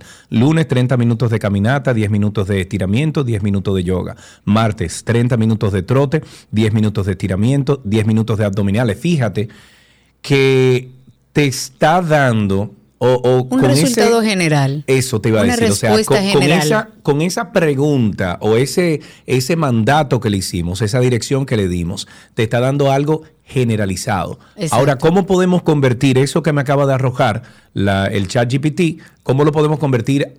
¿Cómo lo podemos personalizar un poquito más, Yanko? O llevarlo a algo más específico que andamos buscando. Me, me voy a quedar en el 1 porque si no voy a revelar los otros. En ese 1, nada más que tú pues, agrégale, escribe una rutina de ejercicio semanal para un hombre de 40 años de edad, sedentario, con sobrepeso. A ver qué te arroja. Entonces, mientras tú vas escribiendo eso, eh, entonces, yo le, eh, en- eh, dentro del ejemplo, traía... ¿Sedentario? ¿Qué fue que tú dijiste? Sedentario, de Y en 40 años de edad y tiene sobrepeso. Ah, sobrepeso, ahora sí. Vamos a ver ahora. Escribe, le puse, escribe una rutina de ejercicio semanal para un hombre de 46 años, sedentario, sobrepeso. Ah, mira, ahora sí. Ahora Aquí hay algo diferente. Dice lunes, caminata de 30 minutos. Fíjate, fíjate que le bajó la intensidad. Claro. El primero que preguntamos dice 30 minutos de caminata, 10 minutos de estiramiento, 10 minutos de yoga. Ahora dice, cuando estamos eh, personalizando esto, dice lunes, caminata 30 minutos. Martes, 20 minutos de ejercicios de cardio, bicicleta estática, cinta de correr, etcétera. 20 minutos de entrenamiento de fuerza, flexiones, abdominales, sentadillas, etcétera. Miércoles, de nuevo, caminata 30 minutos, cuando el otro miércoles tenía como tres o cuatro cosas. Y así sucesivamente. O sea que ya estamos cambiando la idea general que dimos al principio, la estamos personalizando y está arrojando otros resultados. Y te vas a volver loco, déjalo ahí, no lo borres porque te vas a volver loco con el prompt número 2, A con lo ver, que te ¿cuál va a arrojar. Entonces, para terminar el 1, igual, si usted, te- si usted, ay, no sé cómo hacer contenido, escribe un artículo sobre ventas que ayude a conseguir más clientes y ganar más dinero en 30 días. Eso es muy general. Tú tienes que ir más específico y me- les voy a poner un ejemplo. Escribe un artículo, ojo a esto, de 300 palabras sobre estrategia de ventas digitales que ayude a quien ayuda a los emprendedores digitales a conseguir más clientes y ganar dinero en 30 días. Y luego eh, pídeles que comenten, esto es para un post o para un Insta o para, o para, ok, ven, ven, o para déjame Instagram. hacer eso. Dime que No, no, no, no, no, no, no, no, no, ese borres el de gimnasio, ahí. porque el, Ok. de, el del gimnasio viene ahora. Y entonces luego le dices que cierre con tal palabra. Ok. Prompts número dos, para que Sergio no se me desespere. Ajá. Ajá. A- le vas a decir a la inteligencia artificial, Dejando a- ese último mensaje que me arrojó. claro, tú le vas a decir, actúa o quiero que te comportes como. Y aquí viene la magia. Quiero señores. que te comportes como, ajá, Tú le vas a decir, quiero que te comportes como un entrenador un Personalizado. entrenador personalizado, ajá. que tiene cinco años de experiencia y ha logrado que sus clientes pierdan peso y tengan excelente condición física. Punto. Wow. Pierdan peso. Es que hay que ser específico, voy aprendiendo. Excelente No le deja enter. condición física, ok, no hay problema. No le deja enter y le vas a decir, Ajá. eh, ¿me entendiste? Le, vas a poner en pregunta. Le pregunto, o sea, me en esa misma oración le vas a decir, ¿me entendiste? Y le das a enter. A ver qué te responde. Vamos a ver, dice, quiero que te comportes como un entrenador personalizado que tiene cinco... Señores, ¿salió un hombre aquí? No. Mentira. Janko abrió los ojos como así. No, dice lo- lo siguiente, dice, sí, entendí. Me comportaré como un entrenador personalizado con cinco años de experiencia que ha ayudado a sus clientes a perder lo, lo mío que yo dije. Ajá. Me aseguraré de motivar a mis clientes para que alcancen sus objetivos. Le proporcionaré un programa de entrenamiento personalizado. Bueno, eso es, es una respuesta como, sí. Sí, pero fíjate lo que está sucediendo ahora. Ahora la inteligencia artificial se va, se está convirtiendo en eso. Es decir, entonces tú ahora le vas a decir, copia, copia lo que pusimos al principio. Necesito que me crees una rutina para un hombre de cuarenta y tantos años de edad. Ajá, lo mismo sé que le qué, la, pusimos la, la. arriba, ajá. Exacto. Exacto. Ok, Y ahora y te le- la va a crear y la le doy- rutina y le doy enter. Y le das enter. Y te va a crear la rutina como un entrenador que tiene cinco años de experiencia y debería de cambiar todo lo que te puso arriba. Eh, cambió todo, sí. Entonces aquí dice lunes caminata 30 minutos, eh, martes 20 minutos de bicicleta. Pero entonces no le podríamos, eh, incluye pesas. Ah, ah, le puedo contestar ahí mismo, ¿verdad? Le puedo... No, espérate, no, no, no. No, no. espera, eh, No, estás hablando con un entrenador. Dile, Claro. dile, tú eres mi entrenador, ¿puedo hacer pesas? Ok, tú eres mi entrenador. Si nunca he hecho pesas. ¿Puedo hacer pesas? Puedo levantar pesas. sería. Exacto, puedo levantar pesas. Sí, porque tiene que ser Si específico en el, en el- hice. Exacto. El levantar pesas. Si nunca lo hice. Si nunca lo hice, le, agrego. Ajá. Ok. Si nunca lo hice. Ok. Enter. Ese es tu entrenador ya. Él te está hablando como tu entrenador personal con cinco años de experiencia. Sí, puedes levantar pesas si nunca lo has hecho antes. Sin embargo, te recomiendo que te tomes el tiempo para aprender los fundamentos de la levan- del levantamiento de pesas antes de empezar. Esto incluye aprender la técnica correcta para cada ejercicio, así como también entender la forma correcta de levantar pesas para evitar lesiones. Ok, pero ¿dónde está el call to action? O sea, ¿dónde llega esto a decir, ven, esto es lo que vamos a hacer? Ok, eso tú tienes que preguntárselo. Tú estás teniendo una conversación con tu entrenador. Ojo, tú le puedes decir, lo que pasa es que claro, estamos en la radio y todo, pero eh, ahí la pregunta puede ser más directa. Mira, como mi entrenador, quiero que me hagas un plan, yo tengo tal edad, tanto índice de masa corporal y peso tanto, y solamente tengo tiempo de entrenar los martes y los jueves. ¿Qué rutina me recomiendas tú? ¡Boom! Dice, dice Cristi que parece que juegan la Ouija. Claro. Es así, ¿tú te acuerdas? Quiero No, hablar con el espíritu de claro. mi abuela.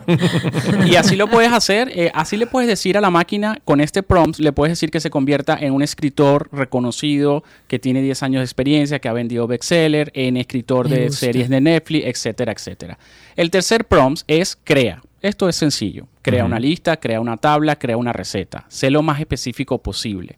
Yo les traigo el crea, la, la palabra que detona, pero ya después, como hemos visto con los ejemplos que estamos haciendo con Sergio, tienes que ser lo más específico posible.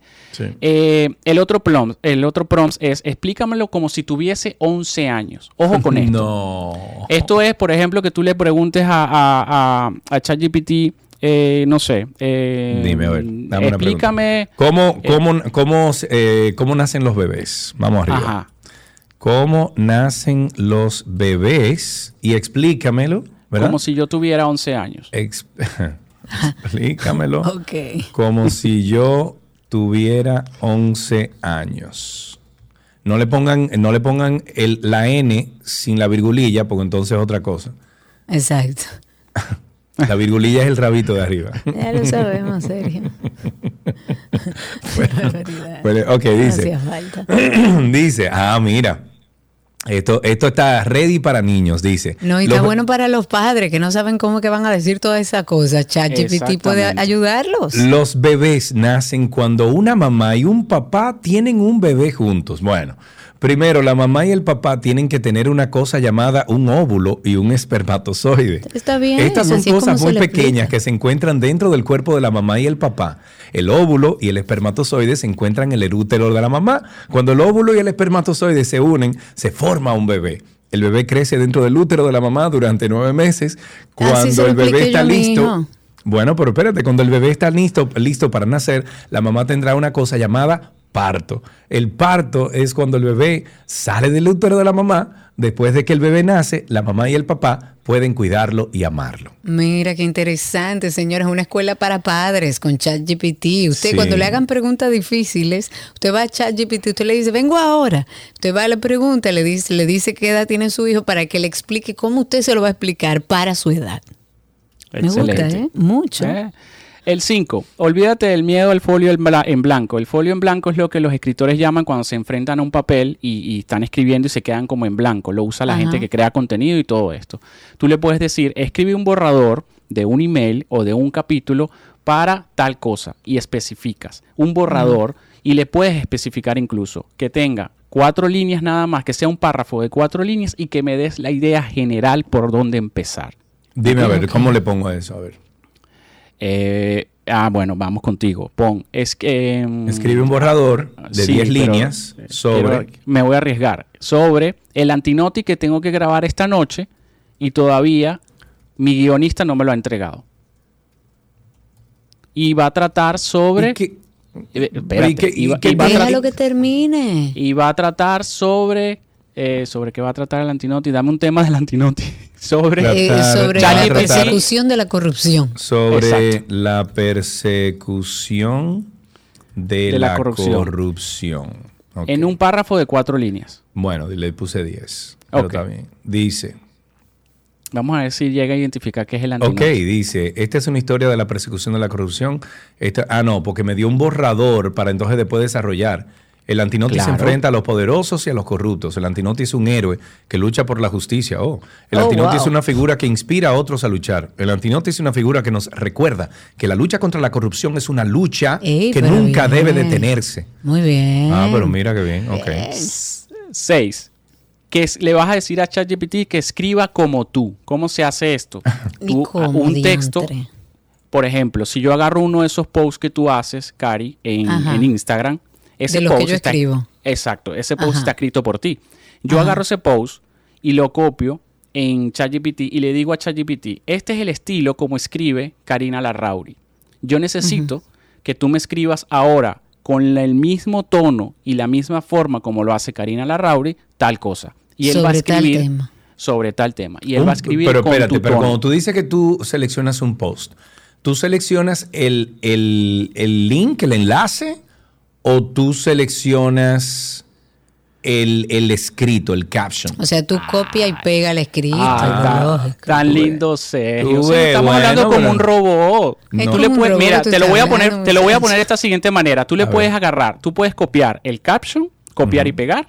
Tú Sí. puedes copiar el link No. y tú puedes subirle la foto. Y No. ambas cosas, to- o sea, ambas no. Las tres cosas él las va a identificar y te va a decir Wow. ta ta ta ta ta ta ta ta ta, Déjame ver, esto, déjame copiarle un... hacer eso, déjame déjame yo ver, abrir déjame- Aquí hay una señor. foto de Karina con Cavada en un evento de turismo. Vamos a subirle esto. Le voy a poner el, cap, el, el copy link, ¿verdad? Aquí copy link. ¿Qué hago primero? ¿Le pongo lo que quiero y después el link o le pongo el link y después lo que quiero?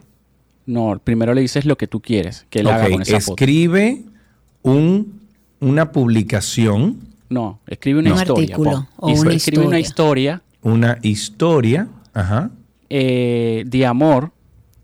de amor entre dos Cavada y Karina. De, pero de amor Sí, entre dale, estas dos personas que vas a ver. entre Espérate, espérate. Escribe una historia de amor entre estas dos, Dos. personas que vas a ver. ¿Qué le vas a pasar? ¿El link o qué vas a hacer? El, el enlace, sí. Ok, en el siguiente enlace de Instagram. En el siguiente enlace de Instagram. Pero escrito como escribiría Karina Larrauri. No. y No, porque ahí no le pusimos el copy. Ah, vamos a ver. Ahí le puse el link, le puse escribe una historia de amor entre estas dos personas que vas a ver en el siguiente enlace de Instagram. Eh, lo está pensando, dice. Ah, bueno. ¿Qué dice? Cabada, atención. Lo que pasa, espérate, no, olvídate de Cavada. Lo que pasa es que en este enlace, Karina dice, saliendo de Guayacanes, y bien me impresionado con el trabajo que están haciendo, la de- adecuación de playas, que ok, un proyecto hermoso que no solo impulsa el turismo y crea espacios adecuados para ellos, sino que las vendedoras que antes, ok, han hecho el trabajo de manera correcta, entrenándose, educándose, eh, dice Esperancita, ok, yo no sé por qué en el copy no menciona a David, me imagino que David Collado, y a Sara, no sé cuál Sara es, pero él, eh, la- el chat GPT escribió una historia de amor entre Sara y David, que comenzó, oye, Comenzó ¿Y cuando se conocieron una fiesta que aparecen en ese video? Dice, dice, después de la fiesta comenzaron, no, ella, ajá, entonces dice, durante los siguientes meses Sara y David se enamoraron cada vez más, compartían todos sus momentos juntos, desde salir a cenar hasta pasar tiempo en la playa. Un día David le propuso matrimonio a Sara, ella aceptó con lágrimas, que sí o qué. Ella, no sé de dónde ChatGPT cogió David y Sara dentro del A post. lo mejor por la ubicación estableció eh, quién era, digamos, la figura central de esa actividad. Yo no sé quién es Sara. No sé. Ok, pero vamos a terminar esto. Esto está demasiado interesante. Yo me voy Sí, a esto podemos sentar hacer un podcast completo de completito sobre esto. ¿Cómo podemos entonces eh, ir cerrando? A mí me quedó bastante claro y voy a hacer prácticas desde que termine el programa. Ok, para cerrar, la última, la 7, y luego cierro con algo importante que quiero aclarar. La 7 Ok. es más interesante aún, que se trata de simular una entrevista de trabajo. Tú le vas a decir a ChatGPT, Ajá. le vas a dar el prompt de simula una entrevista de trabajo para el rol, cu- cu- cual sea el cargo, y hazme las preguntas adecuadas. Pero también lo vas a poner en contexto. Le vas a decir, estoy buscando este trabajo y tú eres el entrevistador. Haz la siguiente, haz la siguiente pregunta solo cuando ya yo te haya respondido. Y tú le pones, al final de que escribas todo eso, le vas a poner, ¿entendiste? O está claro. Una vez que él te confirme que está claro, él te va a empezar a hacer preguntas de, de- de que tienen que ver con esa oferta de trabajo y tú le vas a empezar a responder. Y él no te va a volver a hacer otra pregunta hasta que tú des respuesta.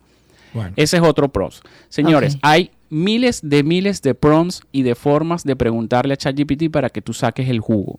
Es importante que una vez que tú finalices la tarea que estás haciendo, es decir, si tú le diste una instrucción, como hicimos en el ejemplo, de que él era un entrenador certificado, eh, un entrenador de... de, de Un entrenador pesa. con años de experiencia.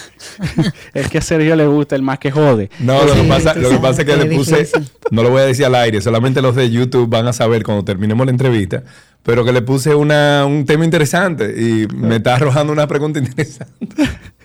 Ok, entonces, cuando termine, vas a pasar a otro tema, tienes que decirle, ojo con esto, porque tienes que decirle a ChatGPT. Si no se queda enganchado ahí. Exacto, olvida todas las instrucciones anteriores y ahora necesito que te conviertas en tal cosa.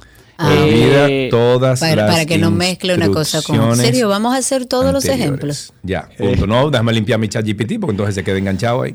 Exacto. Importante. Cuando tú generes un texto que tenga que ver con algo, con una historia, con un contenido, siempre pásalo por algún corrector, por eh, ponle tus No, y palabras léelo- y, todo léelo esto. todo, y léelo Claro. todo, sí. Entonces, ¿qué pasa por último para cerrar?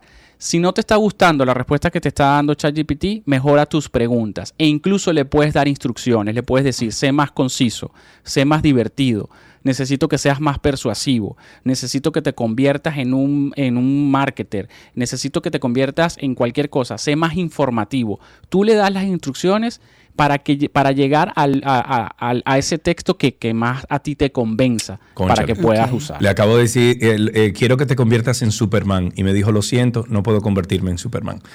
Eh, bueno, pues parece que ChatGPT no lo puede hacer todo. Mi querido Yanko, muchísimas gracias por toda esta información. Buenísimo, buenísimo. Dejaste a um, medio país buscando ChatGPT y buscando muchísimas cosas. O sea que ya tú sabes. Yanko, muchísimas gracias. Un abrazo, amigo. Un abrazo. Hasta aquí lo mejor de la web en 12 y 2.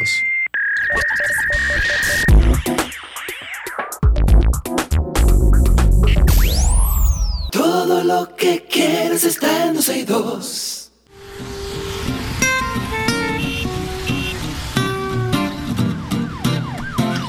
Comiencen a llamar al 829-236-9856. 829-236-9856 es el teléfono aquí en 12 y 2. El equipo de recuperación del patrimonio público, el grupo de abogados contratados por el gobierno para recuperar el dinerito Que sustraído. tienen dos años y casi, bueno, casi, sí, dos años y, no, casi tres años tienen. Dos años y algo, sí. Dos años y largo, poco. dos años y largo. No, y largo ¿qué- qué no, dicen dos años ellos? y poco. Sí. Bueno, este equipo de recuperación del patrimonio público, que es el, para aquellos que no saben, es el grupo de abogados que contrató el gobierno para recuperar el dinero que se robó al Estado en los diferentes casos de corrupción. Ellos dicen, como ha ocurrido en otras, en otras ocasiones, que van a respetar la investigación que haga el Ministerio Público, en este sentido refiriéndose al caso Calamar. Esto a raíz de las dudas que se generaron porque los abogados se querellaron contra personas que actualmente son presentadas como testigos en la solicitud de coerción contra los 20 detenidos por la PEPCA durante esta operación Calamar.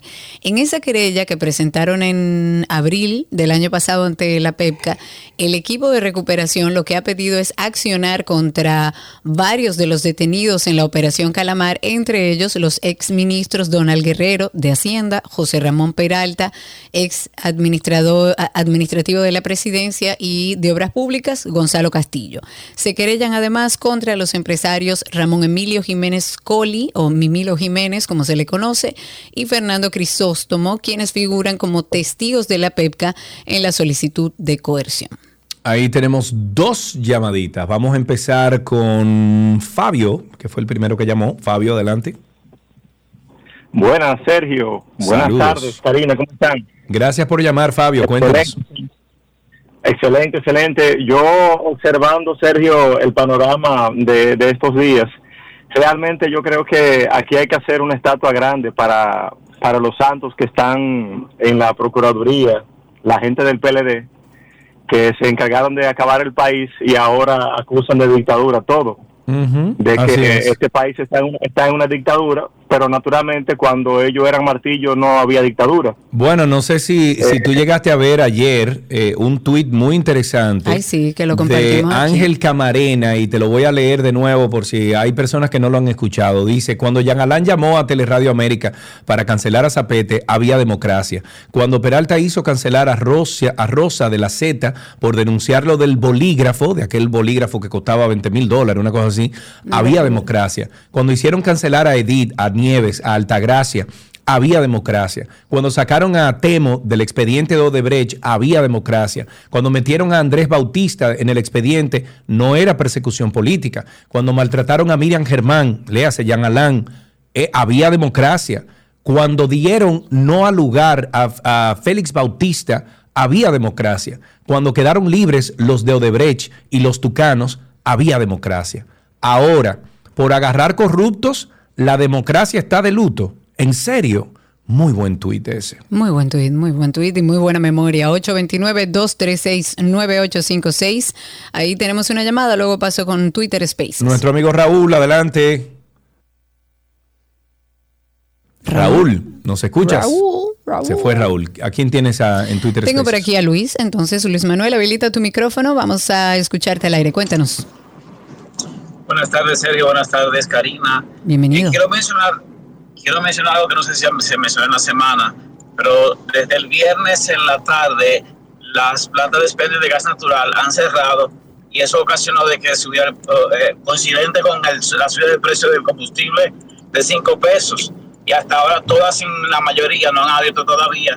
Y solamente hay una sola en la Santo Domingo. Es, Pero eh, está cerrado por falta del gas o por, fa- o por alguna otra razón. no por falta de combustible, porque están abastecidas, es como está haciendo una retención eh, intencionada, no sé con qué intención. Mm, Ya, claro. Y nadie ha explicado eso, ni siquiera el Ministerio de, de Comercio. Entonces,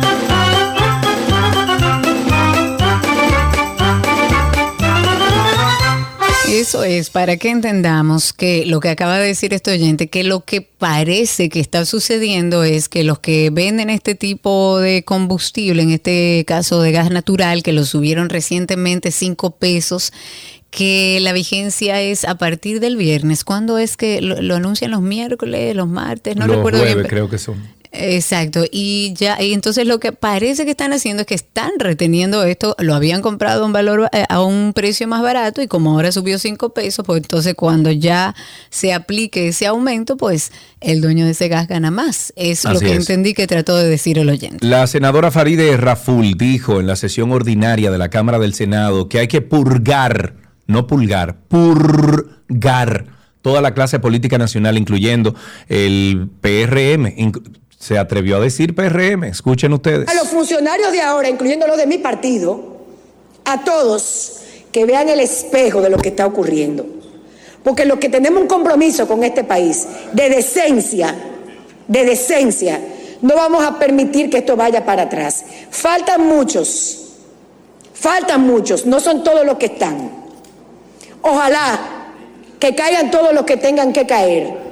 Porque lo que estamos viendo es la podredumbre, la asquerosidad, la bajeza, la sucieza, tanto dinero robado a este pueblo para terminar asustado como ratas en un pasillo del Poder Judicial. Muchas gracias. Caramba, me hace falta esa Faride. Te me hace quiero, falta. Faride. Sí, me hace falta No, esa no, a mí no me ha hecho falta. Ay, Faride sí, nunca. a mí sí. Fa- Faride ha sido vertical. Lo que pasa es que es una mujer inteligente. A Faride la agarraron como a la conga y ella dijo: Déjame recogerme, tranquila. Eh, yo no, no, voy a cambiar mis no. principios por eso. Así no, ahí tenemos- 829-236-9856. Ahí tenemos dos llamadas. Primero, nuestro amigo Javier. Javier, muchacho, ¿cómo tú estás? Sergio, hola Karina. Javier, mira, te voy a decir una cosa, Javier, para que después me ve en redes sociales o lo que sea. Yo voy para Santiago el viernes, pero no voy a estar ahí mucho tiempo, ¿ok? Si no, te invitara Este viernes. al No, no, kipe no, y la cerveza Ah, que bueno, nos ¿verdad? debemos. Sí, ya. Eh, dígame usted, señor. Cuando tú venga al paso, no importa. Eh, Está bien. Hola Karina. Hola, Javier. Oye algo, yo quiero proponer, lo, lo que voy a decir es otra cosa, pero quiero proponer a Faride como presidenta del Senado cuando tengamos el partido formado. Ojalá y así sea. Bueno, déjame decirte que Faride, eh, no sé si vieron ustedes. eh, No me, me el show ella, ¿eh? Sí, pero no sé si vieron ustedes que hubo una medición, una encuesta y Omar Fernández está, según esa encuesta, hay que ver de dónde fue, muy por encima de, de Faride para la candidatura del- de la senaduría de Santo Domingo. Hay que ver entonces la, Ah, cerró. Ah, la pensé que encuesta. todavía Sí, sí, estaba claro. ahí. 829-236-9856 es el teléfono aquí en 12 y 2. El Ministerio de Educación está convocando a las asociaciones sin fines de lucro a que presenten solicitudes de asignaciones presupues- eh, presupuestarias o subvención para sus entidades con cargo al presupuesto general del Estado del año 2024. Esto es una convocatoria que se hace a través del Viceministerio de Planificación y Desarrollo Educativo. Fue colgado, está en la página web de la institución porque educación, para que entiendan, destina cada año unos 375 millones de pesos a estas entidades. Dentro de las organizaciones que reciben recursos de educación se destacan entidades que, por ejemplo, no tienen ningún vínculo con el sector educativo, la mayoría de las incluidas en el presupuesto del MINER, y, cuyas actividades van dirigidas a renglones como la justicia, el manejo del estrés, la prevención de desastres, la promoción rural, la formación ciudadana, bueno, entre otros. Otro grupo de estas entidades sin fines de lucro se dedican a temas de salud, de juventud, de deporte, de investigación, todo esto de acuerdo a su misión. Pero aquellas personas, ya saben que estén interesadas, están convocando a las asociaciones sin fines de lucro a que presenten sus solicitudes de asignación de presupuesto para el año 2024, o sea, el año que viene. Ahí tenemos dos llamaditas, tenemos a Raúl y a Diógenes. Empezamos con Raúl. Adelante, Raúl. Buenas tardes, Sergio y Karina. Amigo, escuchaste a tu amiga Faride y hablar, Raúl. Sí, escuché, escuché, pero a mí se me cayó la llamada. Yo espero que a mí tampoco no me estén coartando la, la libertad. Viendo eh, al tema, cambiando un poco el tema también, quería hablar de, de un, un video que circuló ayer, que se, se hizo bastante viral, que fue unas declaraciones que hizo la presentadora Tania Báez. Y me he quedado yo pensando, entonces, eh, eh, Sergio, si tu esposa gana más que tú, entonces te va a tener que, ella te va a votar. Bueno, no sé, será. Ahora me encantaría que me mantuvieran a mí. Eso, eso sí fuera un palo, señores. Ay, ay, ay, ay.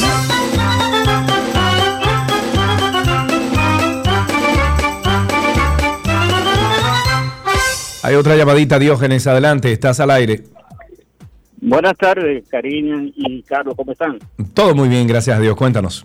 Qué bueno. Para tratar el tema de ayer del Banco de Reserva, eh, yo tengo un vehículo que lo compré en el Banco de Reserva. Tenía. El vehículo tuvo un accidente, fue pérdida total. El Banco de Reserva no me dio un vehículo para los días que tenía que durar, en lo que el Banco de Reserva me resolvía con otro vehículo o con el seguro. Y aparte de eso, déjame decirte que cumplió un año ahora y no me lo han pagado. Oh, Dios mío. No me han pagado el vehículo todavía. Diablo.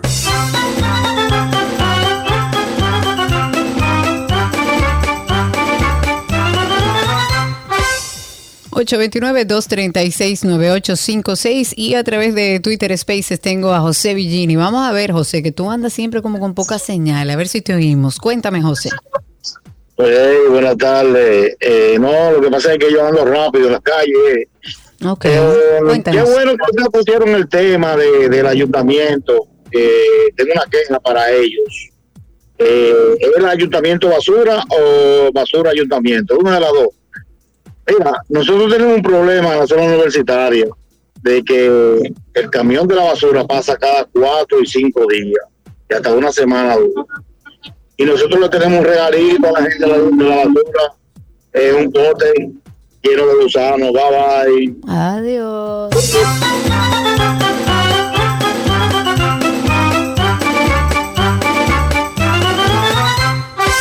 829-236-9856. Hablemos un poco de la Dirección General de Bienes Nacionales que va a realizar este próximo 15 de abril la primera subasta pública de este año. Ahí se van a ofertar vehículos eh, transferibles, piezas y partes, mobiliarios, equipos de oficina, chatarras, todo esto, o sea, esta subasta se va a realizar en el salón principal de la Junta Central Electoral a las 9 de la mañana. La institución que está encargada de resguardar los bienes del Estado ha dicho que los activos fijos a subastar fueron descargados de la Policía Nacional, de aduanas, de la CDE, de la Presidencia y de CONADIS, bueno, entre otras instituciones. Va a estar encabezada por el director general de Bienes Nacionales eh, y honorífico del Consejo Estatal del Azúcar.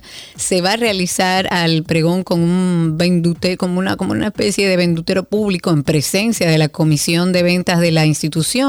Va a haber un veedor y un notario público. eh, van a resaltar la transferencia y el apego a las normas que se realizan.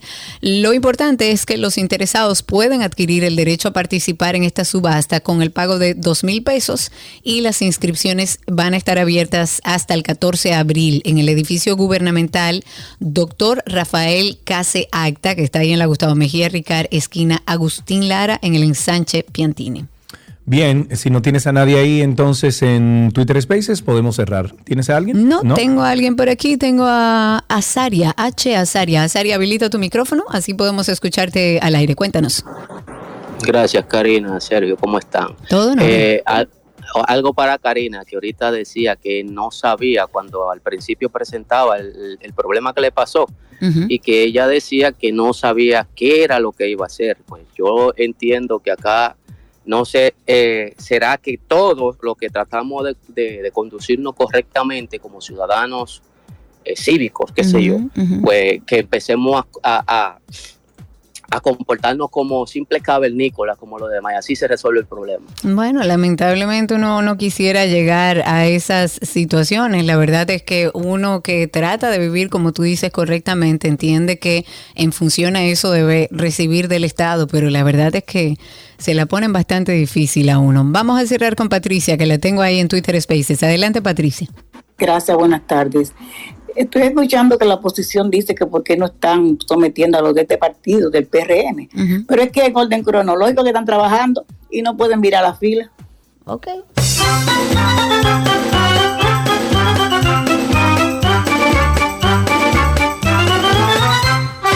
Todo lo que quieres está en 12 y 2.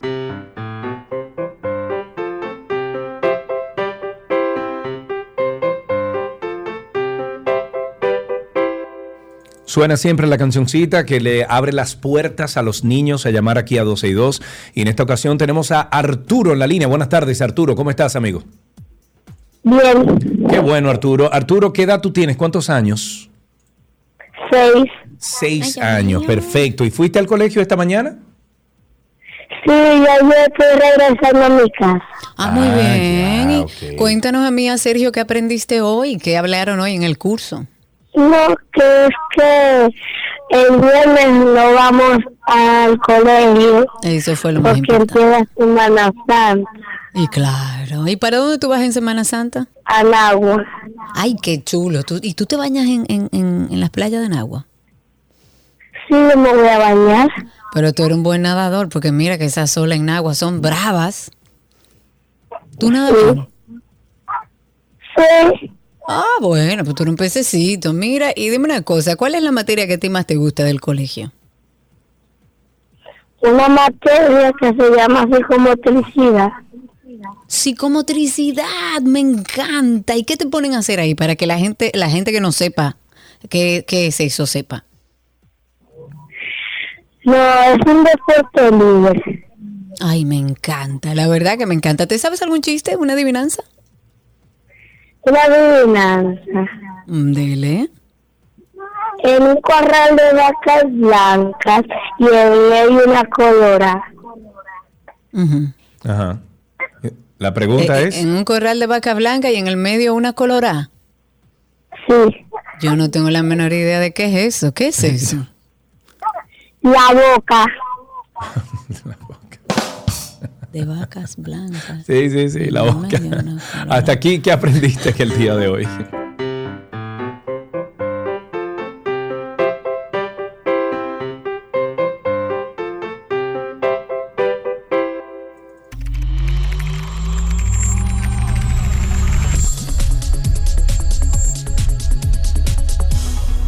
Estamos en artículos tecnológicos y como siempre recibimos a nuestro gran amigo, sí, sí, sí, Víctor Prieto. Mac.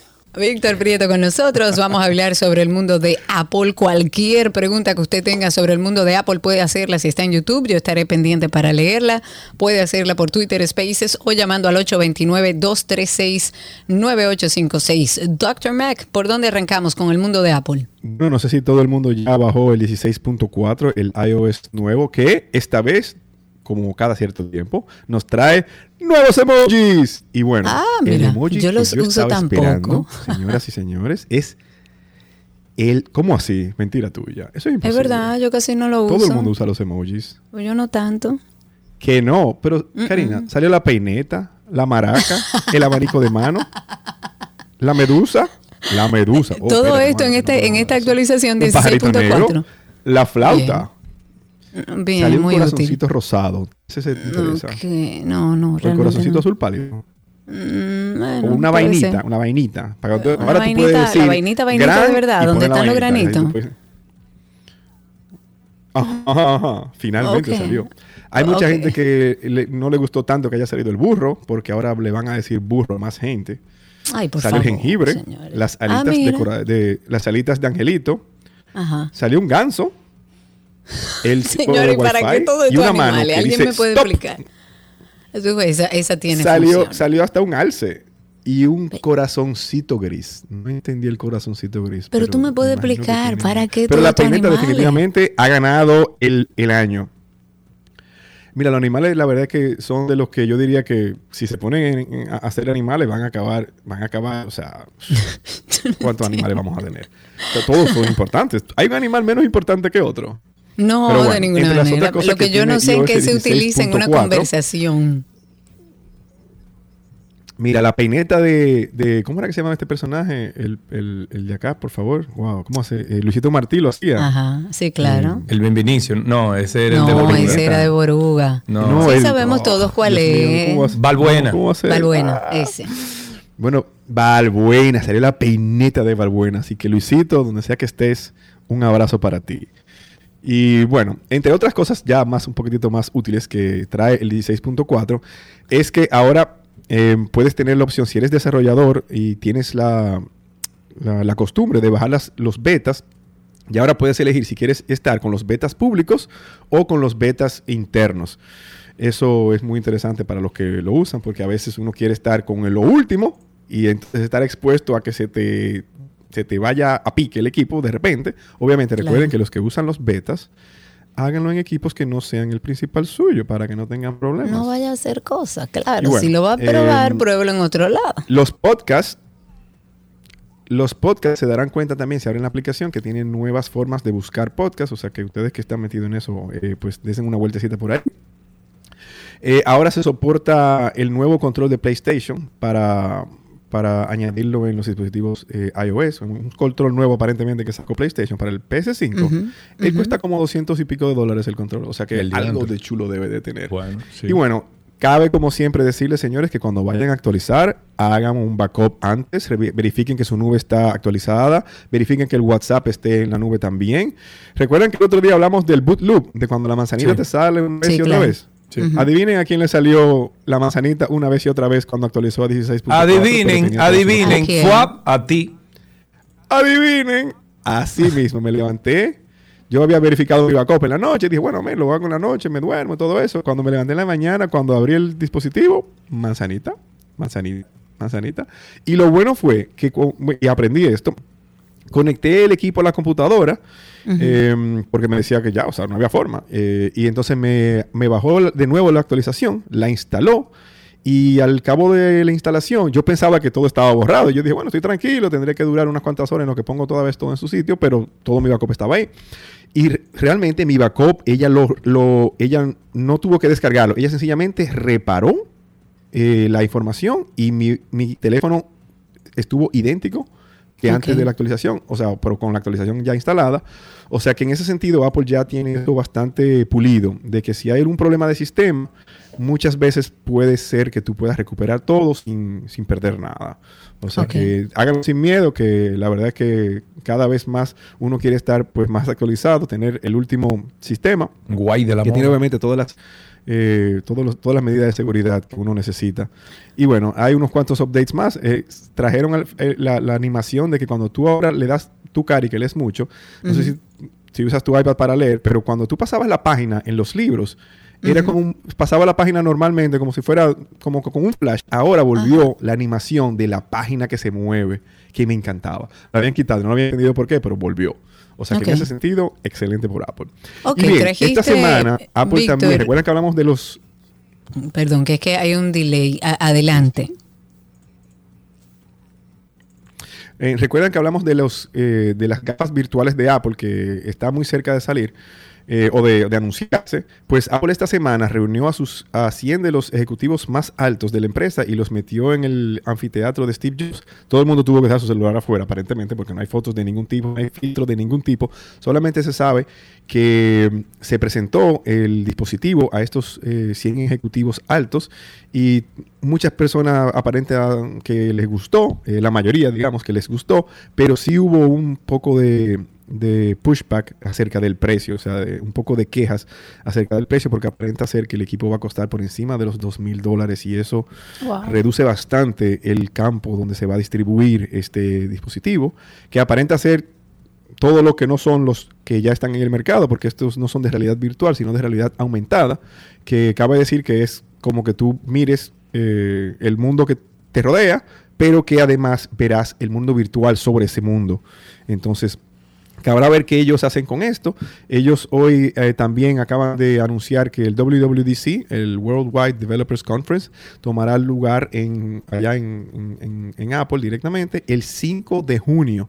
O sea que todo apunta a que en ese keynote, esa presentación que hacen ellos siempre, se presente eh, el dispositivo o por lo menos el kit de desarrollo de aplicaciones para el equipo. O sea que todo se acerca ya, ¿eh? estamos apenas a, dos mesecitos de esa fecha, o sea que eh, aparenta ser que el mediado del año será bastante eh, pues eh, eh, interesante y que nos traerá un dispositivo que, que ha tardado mucho tiempo en salir a la luz, o sea que ¿qué, esperaremos de él?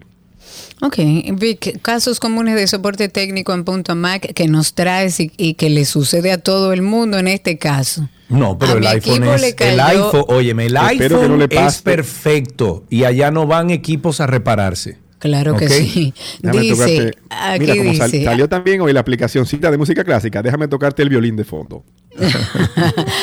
Ah, dice, la pregunta sería, a mi equipo, a mi equipo le cayó líquido, ¿qué puedo hacer? Primer punto, adelante usted. nos llega más frecuentemente de lo que ustedes se imaginan que por H o por R le cae sencillamente un vasito de agua, un vasito de jugo. Lo primero, primero, diríamos que el paso cero, señores, no coman o no beban alrededor de sus equipos. Cuando le traigan el café, tú le dices, pónmelo allá en esa mesita de allá, que me lo voy a tomar con calma y no delante de la computadora o, de, o cuando tengan un iPad y demás delante de ustedes, porque eh, eh, los accidentes pasan cuando uno se expone. Y bueno, lo primero es eso, tratar de mantener los líquidos alejados de la mesa de trabajo. Número uno, en qué hacer cuando esto pasa. Número uno, mantener la calma. No se vuelvan locos, no se pongan hasta que si me cayó en agua dulce, o sea, en agua salada, meterlo en agua dulce. Traten de no hacer nada, señor. Mantenga la calma y, eh, mi- y imagínese que, que todo va a estar bien y lo primero es, si está en horas laborables de nosotros, de, de Punto. Mac, pues diríjase directamente, no, no, no pierda tiempo en que voy a pensar, lo que voy a... No, diríjase a, nuestros centros para nosotros poder darle lo antes posible porque hay que desconectar esa batería interna lo antes posible y eso solamente lo podemos hacer nosotros para que todo salga bien o que tenga mejor chance. Si no estás en, este, en, en estos horarios, si fue de noche que te cayó, pues sencillamente voltee el equipo, eh, deje que la gravedad haga su trabajo, póngalo boca abajo, trate obviamente de apagarlo. Lo primero que tengan que hacer es apagarlo, si puede, si se deja, póngalo boca abajo. Y entonces ahí pues el, el trate de que, se- de que el agua, o sea, si lo puede sacudir un Que poquito, trate de no dejarlo caer al sacudirlo. Señores, luego no utilicen eso del arroz, eso no funciona y puede ser hasta peor, ya está demostrado. Más bien, si ustedes pueden, cada vez que ustedes vean una de esas funditas de antihumedad que ya traen los zapatos, los electrónicos, una serie de cosas que traen, guárdenla en su casa para que el día que algo pase, usted tenga esa, ay, si yo tengo una fundita de esa, meta Ah, la sí. fundita Ziploc, métale eso a una fundita Ziploc con el equipo adentro, eso funciona 10 veces mejor que el arroz. Y, o sea, el arroz no funciona, pero hace mejor trabajo esto. Esto es lo que funciona. Luego, en lo que esté esperando, o ya sea yendo al sitio, lo que sea, revise el estado de la garantía, porque puede ser que usted hay- haya adquirido la garantía extendida y no tenga ni que siquiera que preocuparse. En esos casos donde hay una garantía extendida aplicada, puede ser que el equipo esté cubierto hasta un 100%, o sea que tal vez no haya que preocuparse. Luego, revise sus demás equipos, verifique que su garantía eh, esté bien, o obviamente, o si tiene la garantía extendida o no la tiene, verifique si la puede poner en estos dispositivos. No hay un mejor momento para aprovechar que en estos momentos. Y si no, pues eh, cuando repare el dispositivo, recuerde que para que esto no le vuelva a pasar, es bueno contar a veces, si uno no tiene la garantía extendida, pues hasta con un seguro de, una, una, una póliza de seguro eh, antisiniestros. Nosotros tenemos una de la gente de Universal que se llama unit.com.do, que ahí pueden hacer eh, todas las preguntas que quieran y nosotros la tenemos en la tienda y le damos un mes gratis. O sea que es bueno pensar en esto, que si algo pasa, de que ya si uno tiene otro equipo que esté expuesto a que esto pueda pasar, pues tenerlo bajo una cobertura y así no tener que sufrir por eso. Perfectísimo. Entonces, recuerden además que cualquier cosa que ustedes necesiten con, cualquiera de los productos Apple, Punto Mac está en nuestro país desde el año 2005. Es un distribuidor autorizado, un centro de servicio autorizado Apple en nuestro país. Están en Santo Domingo, en Nuevo Centro en el primer nivel, en Bella Vista, en Almacenes Unidos en el segundo nivel y en Punta Cana están en el Boulevard Primero de Noviembre. El teléfono es el 809-412-0806. Vic, muchísimas gracias. Un abrazo a todos, cuídense mucho en Semana Santa. Un abrazo grande. Hasta aquí, artículos tecnológicos.